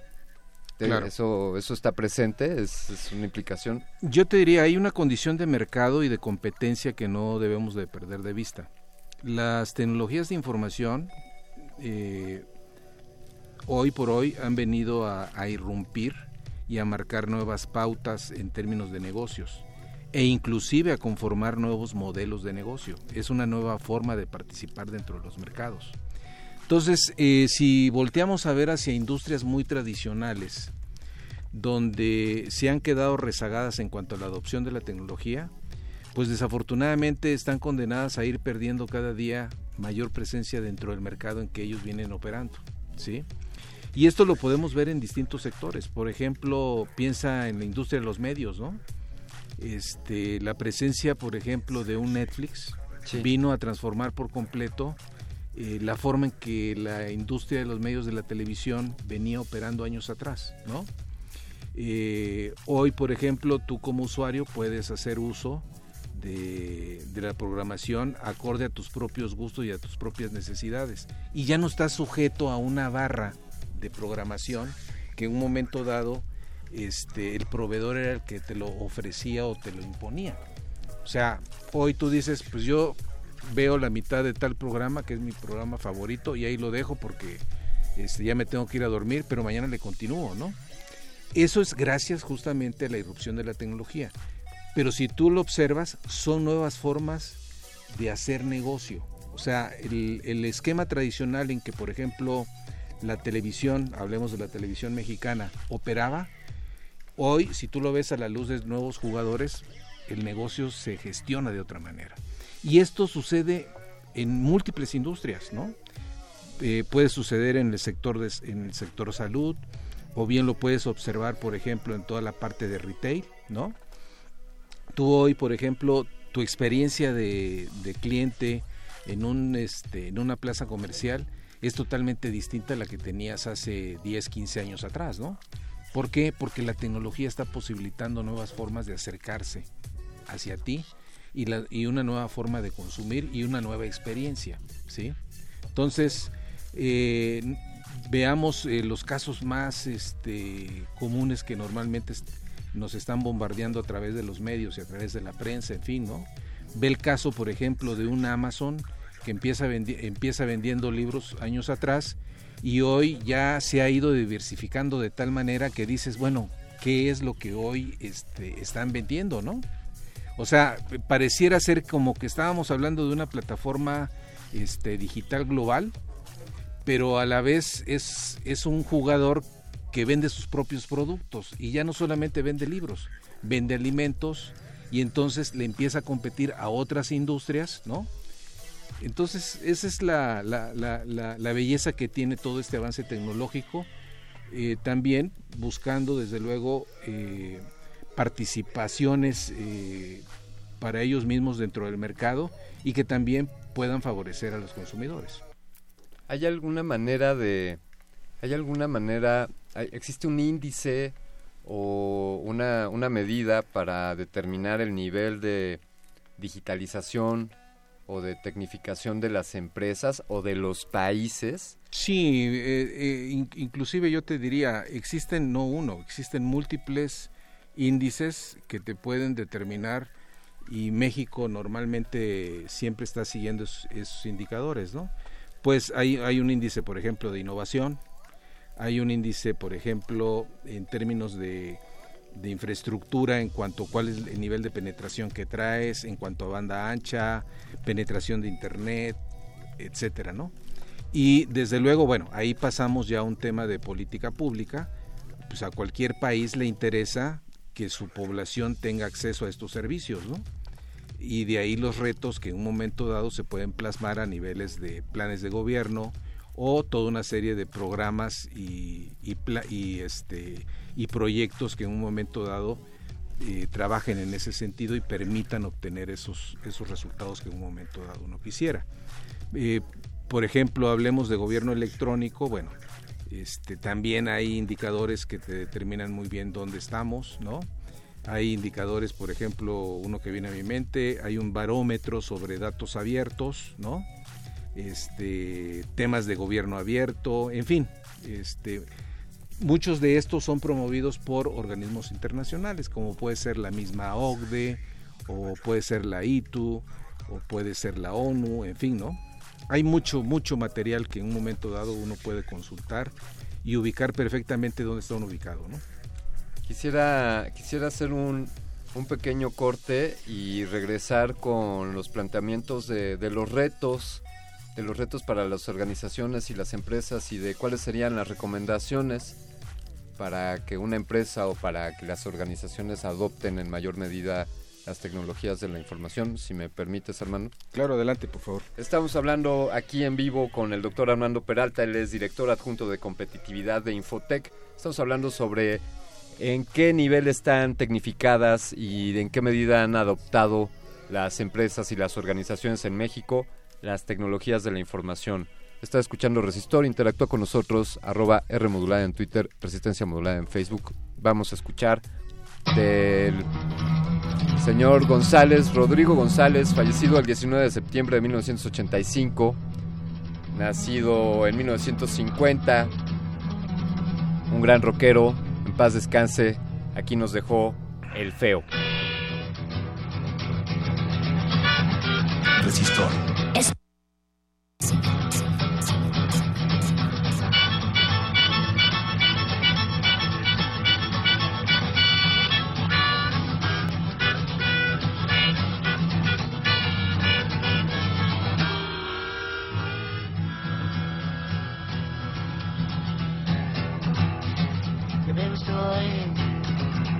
Hasta yo mismo me asustó al mirarme en un espejo. Qué feo estoy. Estuve feo de chiquito y estoy feo ahora de viejo. Ah, qué feo estoy.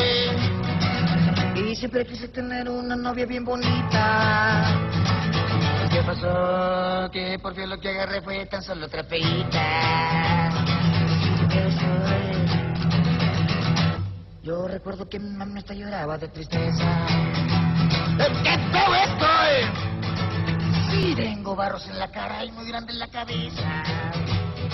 ¡Qué feo estoy! Ya mi jefe me decía, no sé para qué naciste.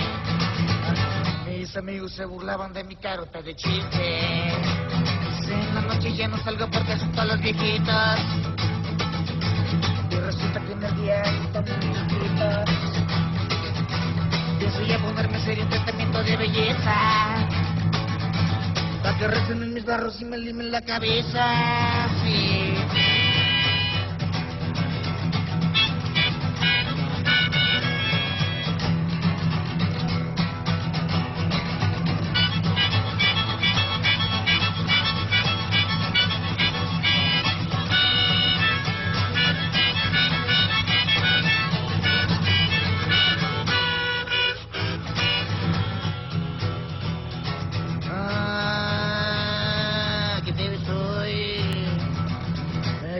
Para estrella en películas de horror. Mira nada más que feo estoy. Porque espanto hasta los tigres con mi aliento de lo peor. Ah, qué feo estoy. Cuando rasco yo mis barros me salen como lombrices. Gusanitos muy chistosos que comen mis cicatrices. Sí, qué feo estoy. Pues siempre estoy eructando y hecho gas por doquier. Ah, qué feo estoy. Pues me escarbo las narices mientras me apesan los pies. Qué feo estoy. Hablo con la boca llena salpicando los presentes. Y para acabar, tengo un ojo bien podrido y me faltan siete dientes. Tengo una pata de palo y una mano de espuma. Verde y una barriga que bruma. Pienso ya ponerme en serio un tratamiento de belleza. Para que resuenen mis barros y me limen la cabeza. Qué feo estoy.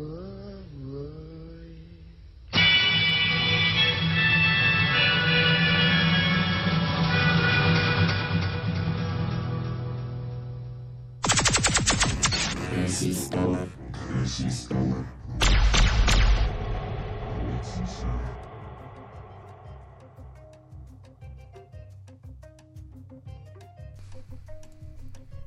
¿Cuáles son los retos que hay para las organizaciones en México?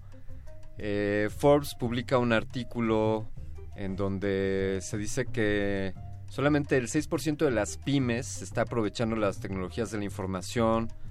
Eh, también retomando un artículo de Infotec, la nueva brecha digital en las MIPYMES mexicanas, escrito por Edgar Buenrostro, colega, colega tuyo de ahí de Infotec, pues habla de no de la brecha solo de la adopción de la tecnología, sino entre las grandes y las pequeñas empresas. Es decir, puede suceder que en México eh, existan empresas grandes que no estén adoptando al 100% la, la tecnología y que, y que las micro y las pequeñas empresas aún estén más rezagadas.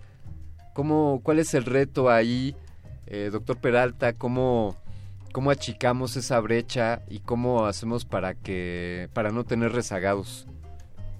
Mira, eh, efectivamente, como tú sabes, el caso de las pymes en México eh, es relevante por la generación de empleos que, que ellas en un momento dado producen y que para el país, bueno, eso es un punto a favor. Claro. Sin embargo, también es cierto, ha- hay una situación, no por ser pequeño significa que eres este pequeño en todas las dimensiones. Puedes ser una pyme eh, de avanzada, inclusive. ¿eh?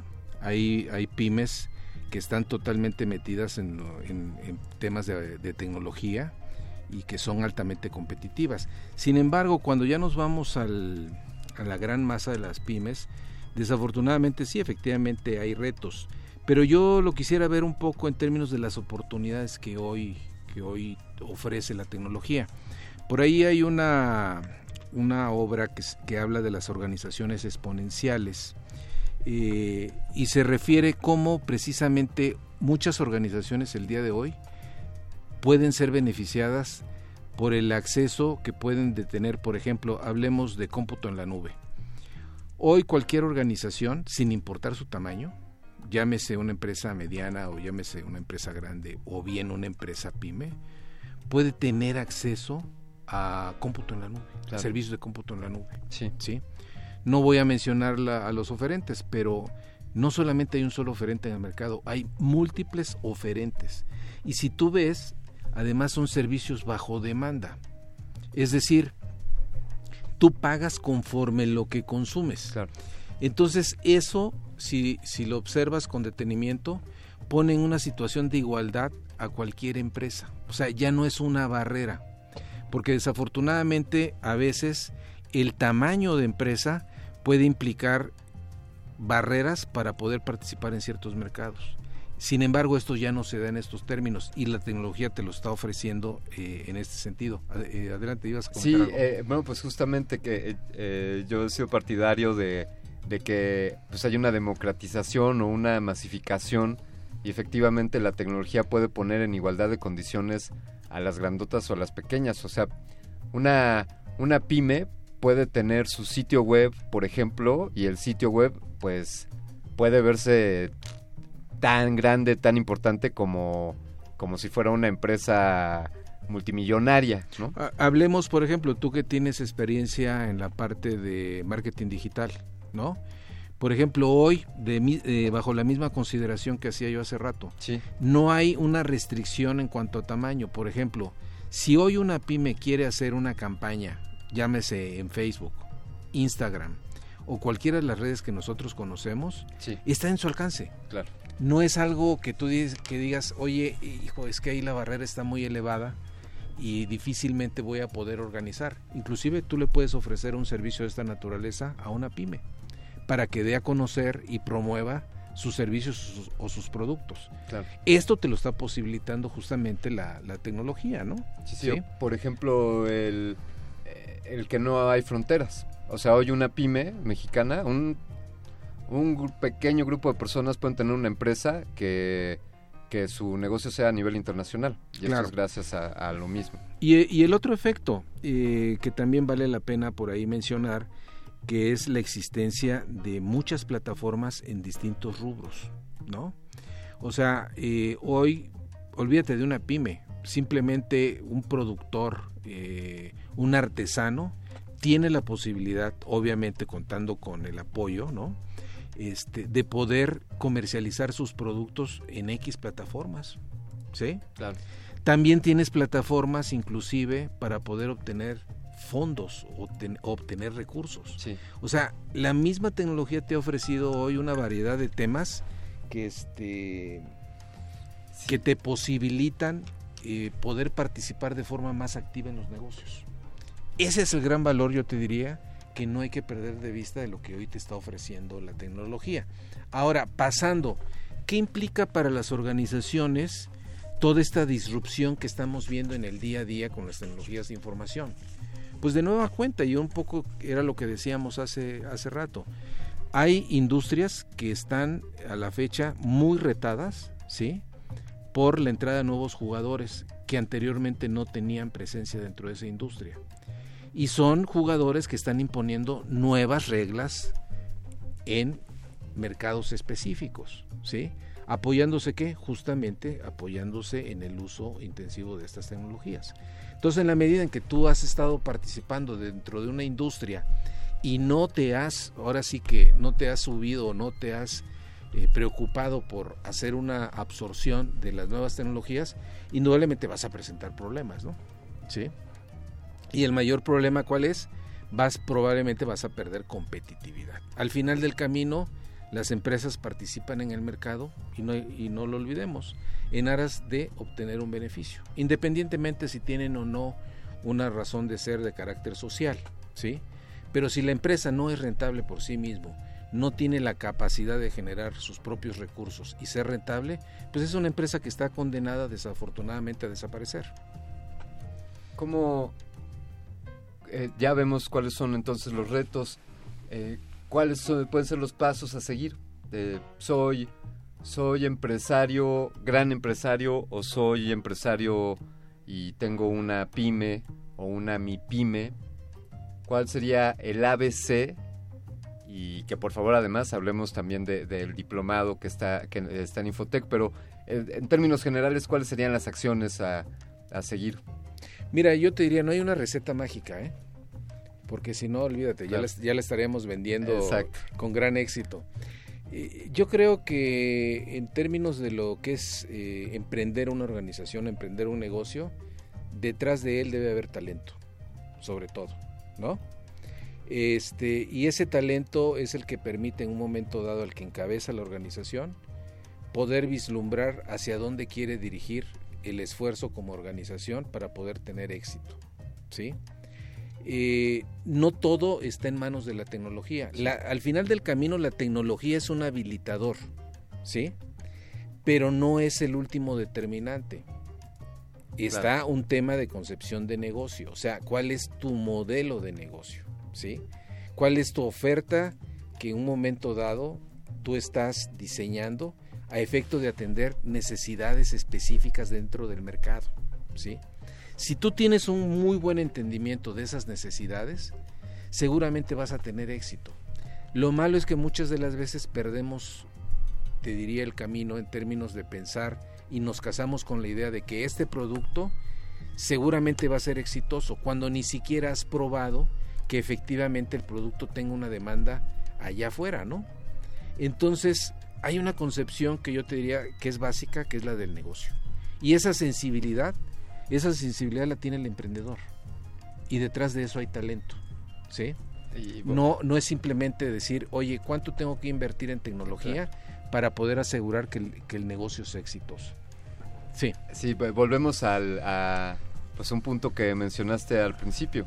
Eh, un tema es la pues el hardware o, o el software, vaya, la, la inversión en, tecnología, en comprar computadoras o en, pagar servicios, pero pues es- hablabas de esto de, del talento de la gente y si esta no se capacita y si no preparamos a la gente, pues eh, las máquinas no van a hacer el trabajo por nosotros, al menos no por ahora.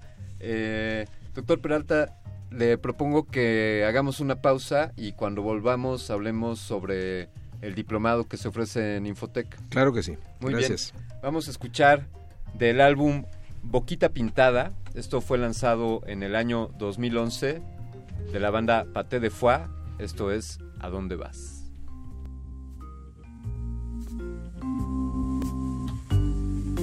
Resistor. Esto es una señal.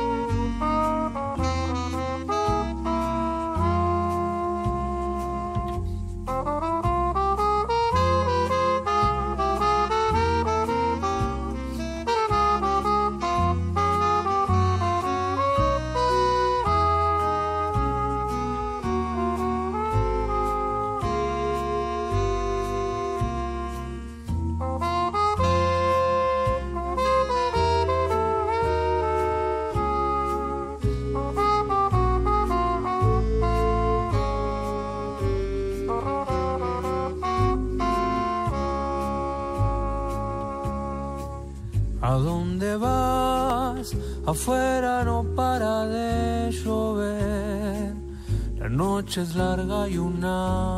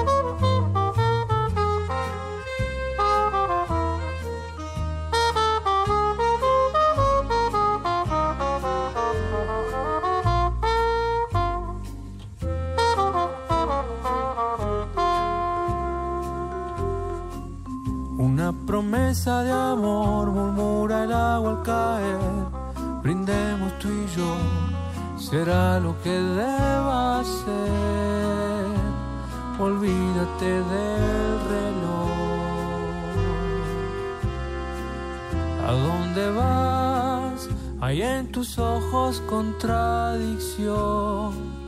Y un gesto te, puede. Resistor. Esto es una señal.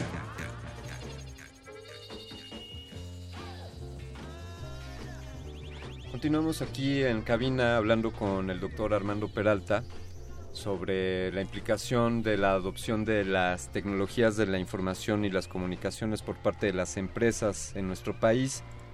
Y sabemos, Armando, que, que Infotec, desde luego, bueno, esta, esta área, este centro de investigación que es parte del CONACIT, con ya más de 40 años, me parece. Infotec. 43 años. Ya, pues, ya somos... Desde 1974. Tenemos la, la misma edad. Pero este, están ofreciendo ustedes un, un diplomado eh, para la transformación digital de las empresas. ¿De qué se trata? ¿A quién va dirigido? Eh, ¿Cómo hay que hacerle para, para conseguir una beca o cómo? Bueno, mira, eh, desde hace aproximadamente tres años empezamos a impulsar un diplomado en transformación digital en las organizaciones y justamente un poco por lo que comentas, ¿no? Este, llegamos a la conclusión que era importante promover todos estos, todos estos temas de la transformación digital en el ámbito empresarial. Eh, es un diplomado que tiene eh, consta de ocho módulos, ¿sí? Y normalmente lo damos los viernes y los sábados, los viernes por la tarde y los sábados en la mañana. Este, cada módulo que se, que se imparte entre un viernes y un sábado eh, tiene una duración de 8 horas, es decir, 4 y 4 horas, y estamos hablando en promedio de 8 semanas.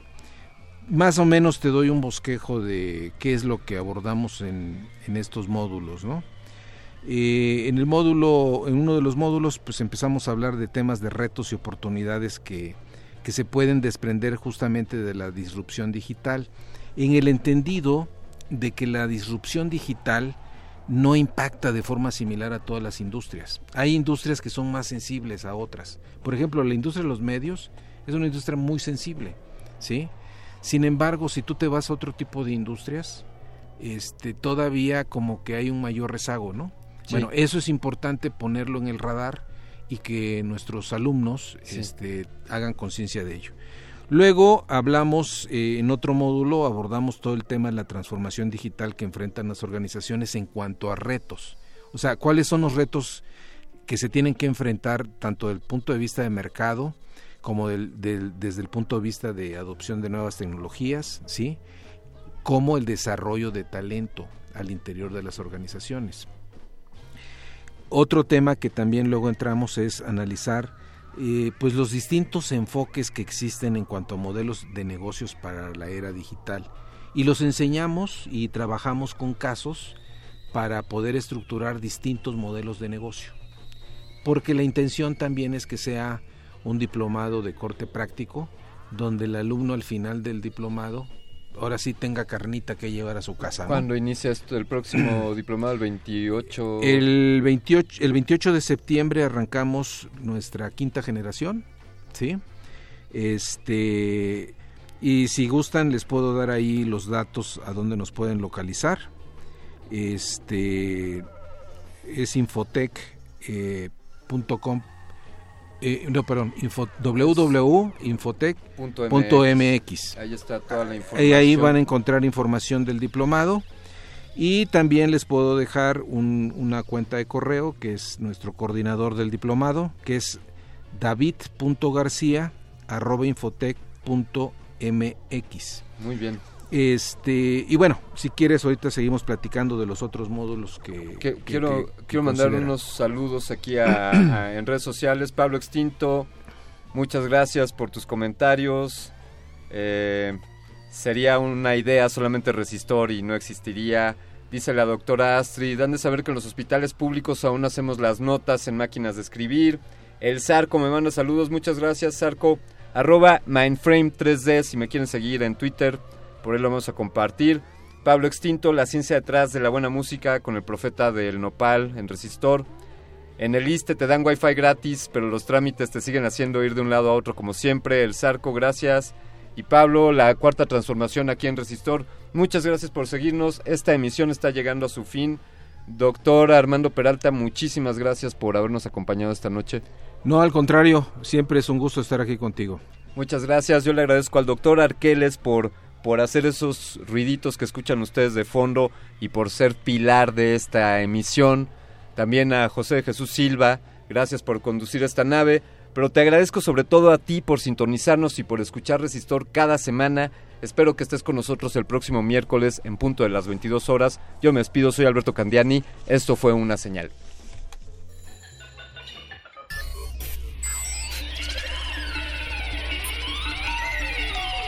La inoculación simbiótica de conocimiento ha finalizado. Esperamos aprender más de ti en un futuro cercano. Buenas noches. Resisto.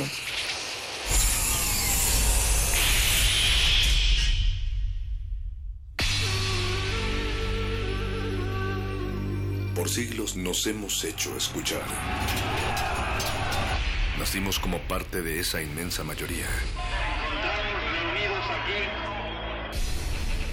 Hablar. Escuchar. Debatir. Proponer. Cuestionar. Está en nuestra naturaleza. Seamos instrumentos de conciencia de nuestro pueblo. Usamos el sonido porque atraviesa obstáculos. Muros. Fronteras. Nosotros somos la resistencia.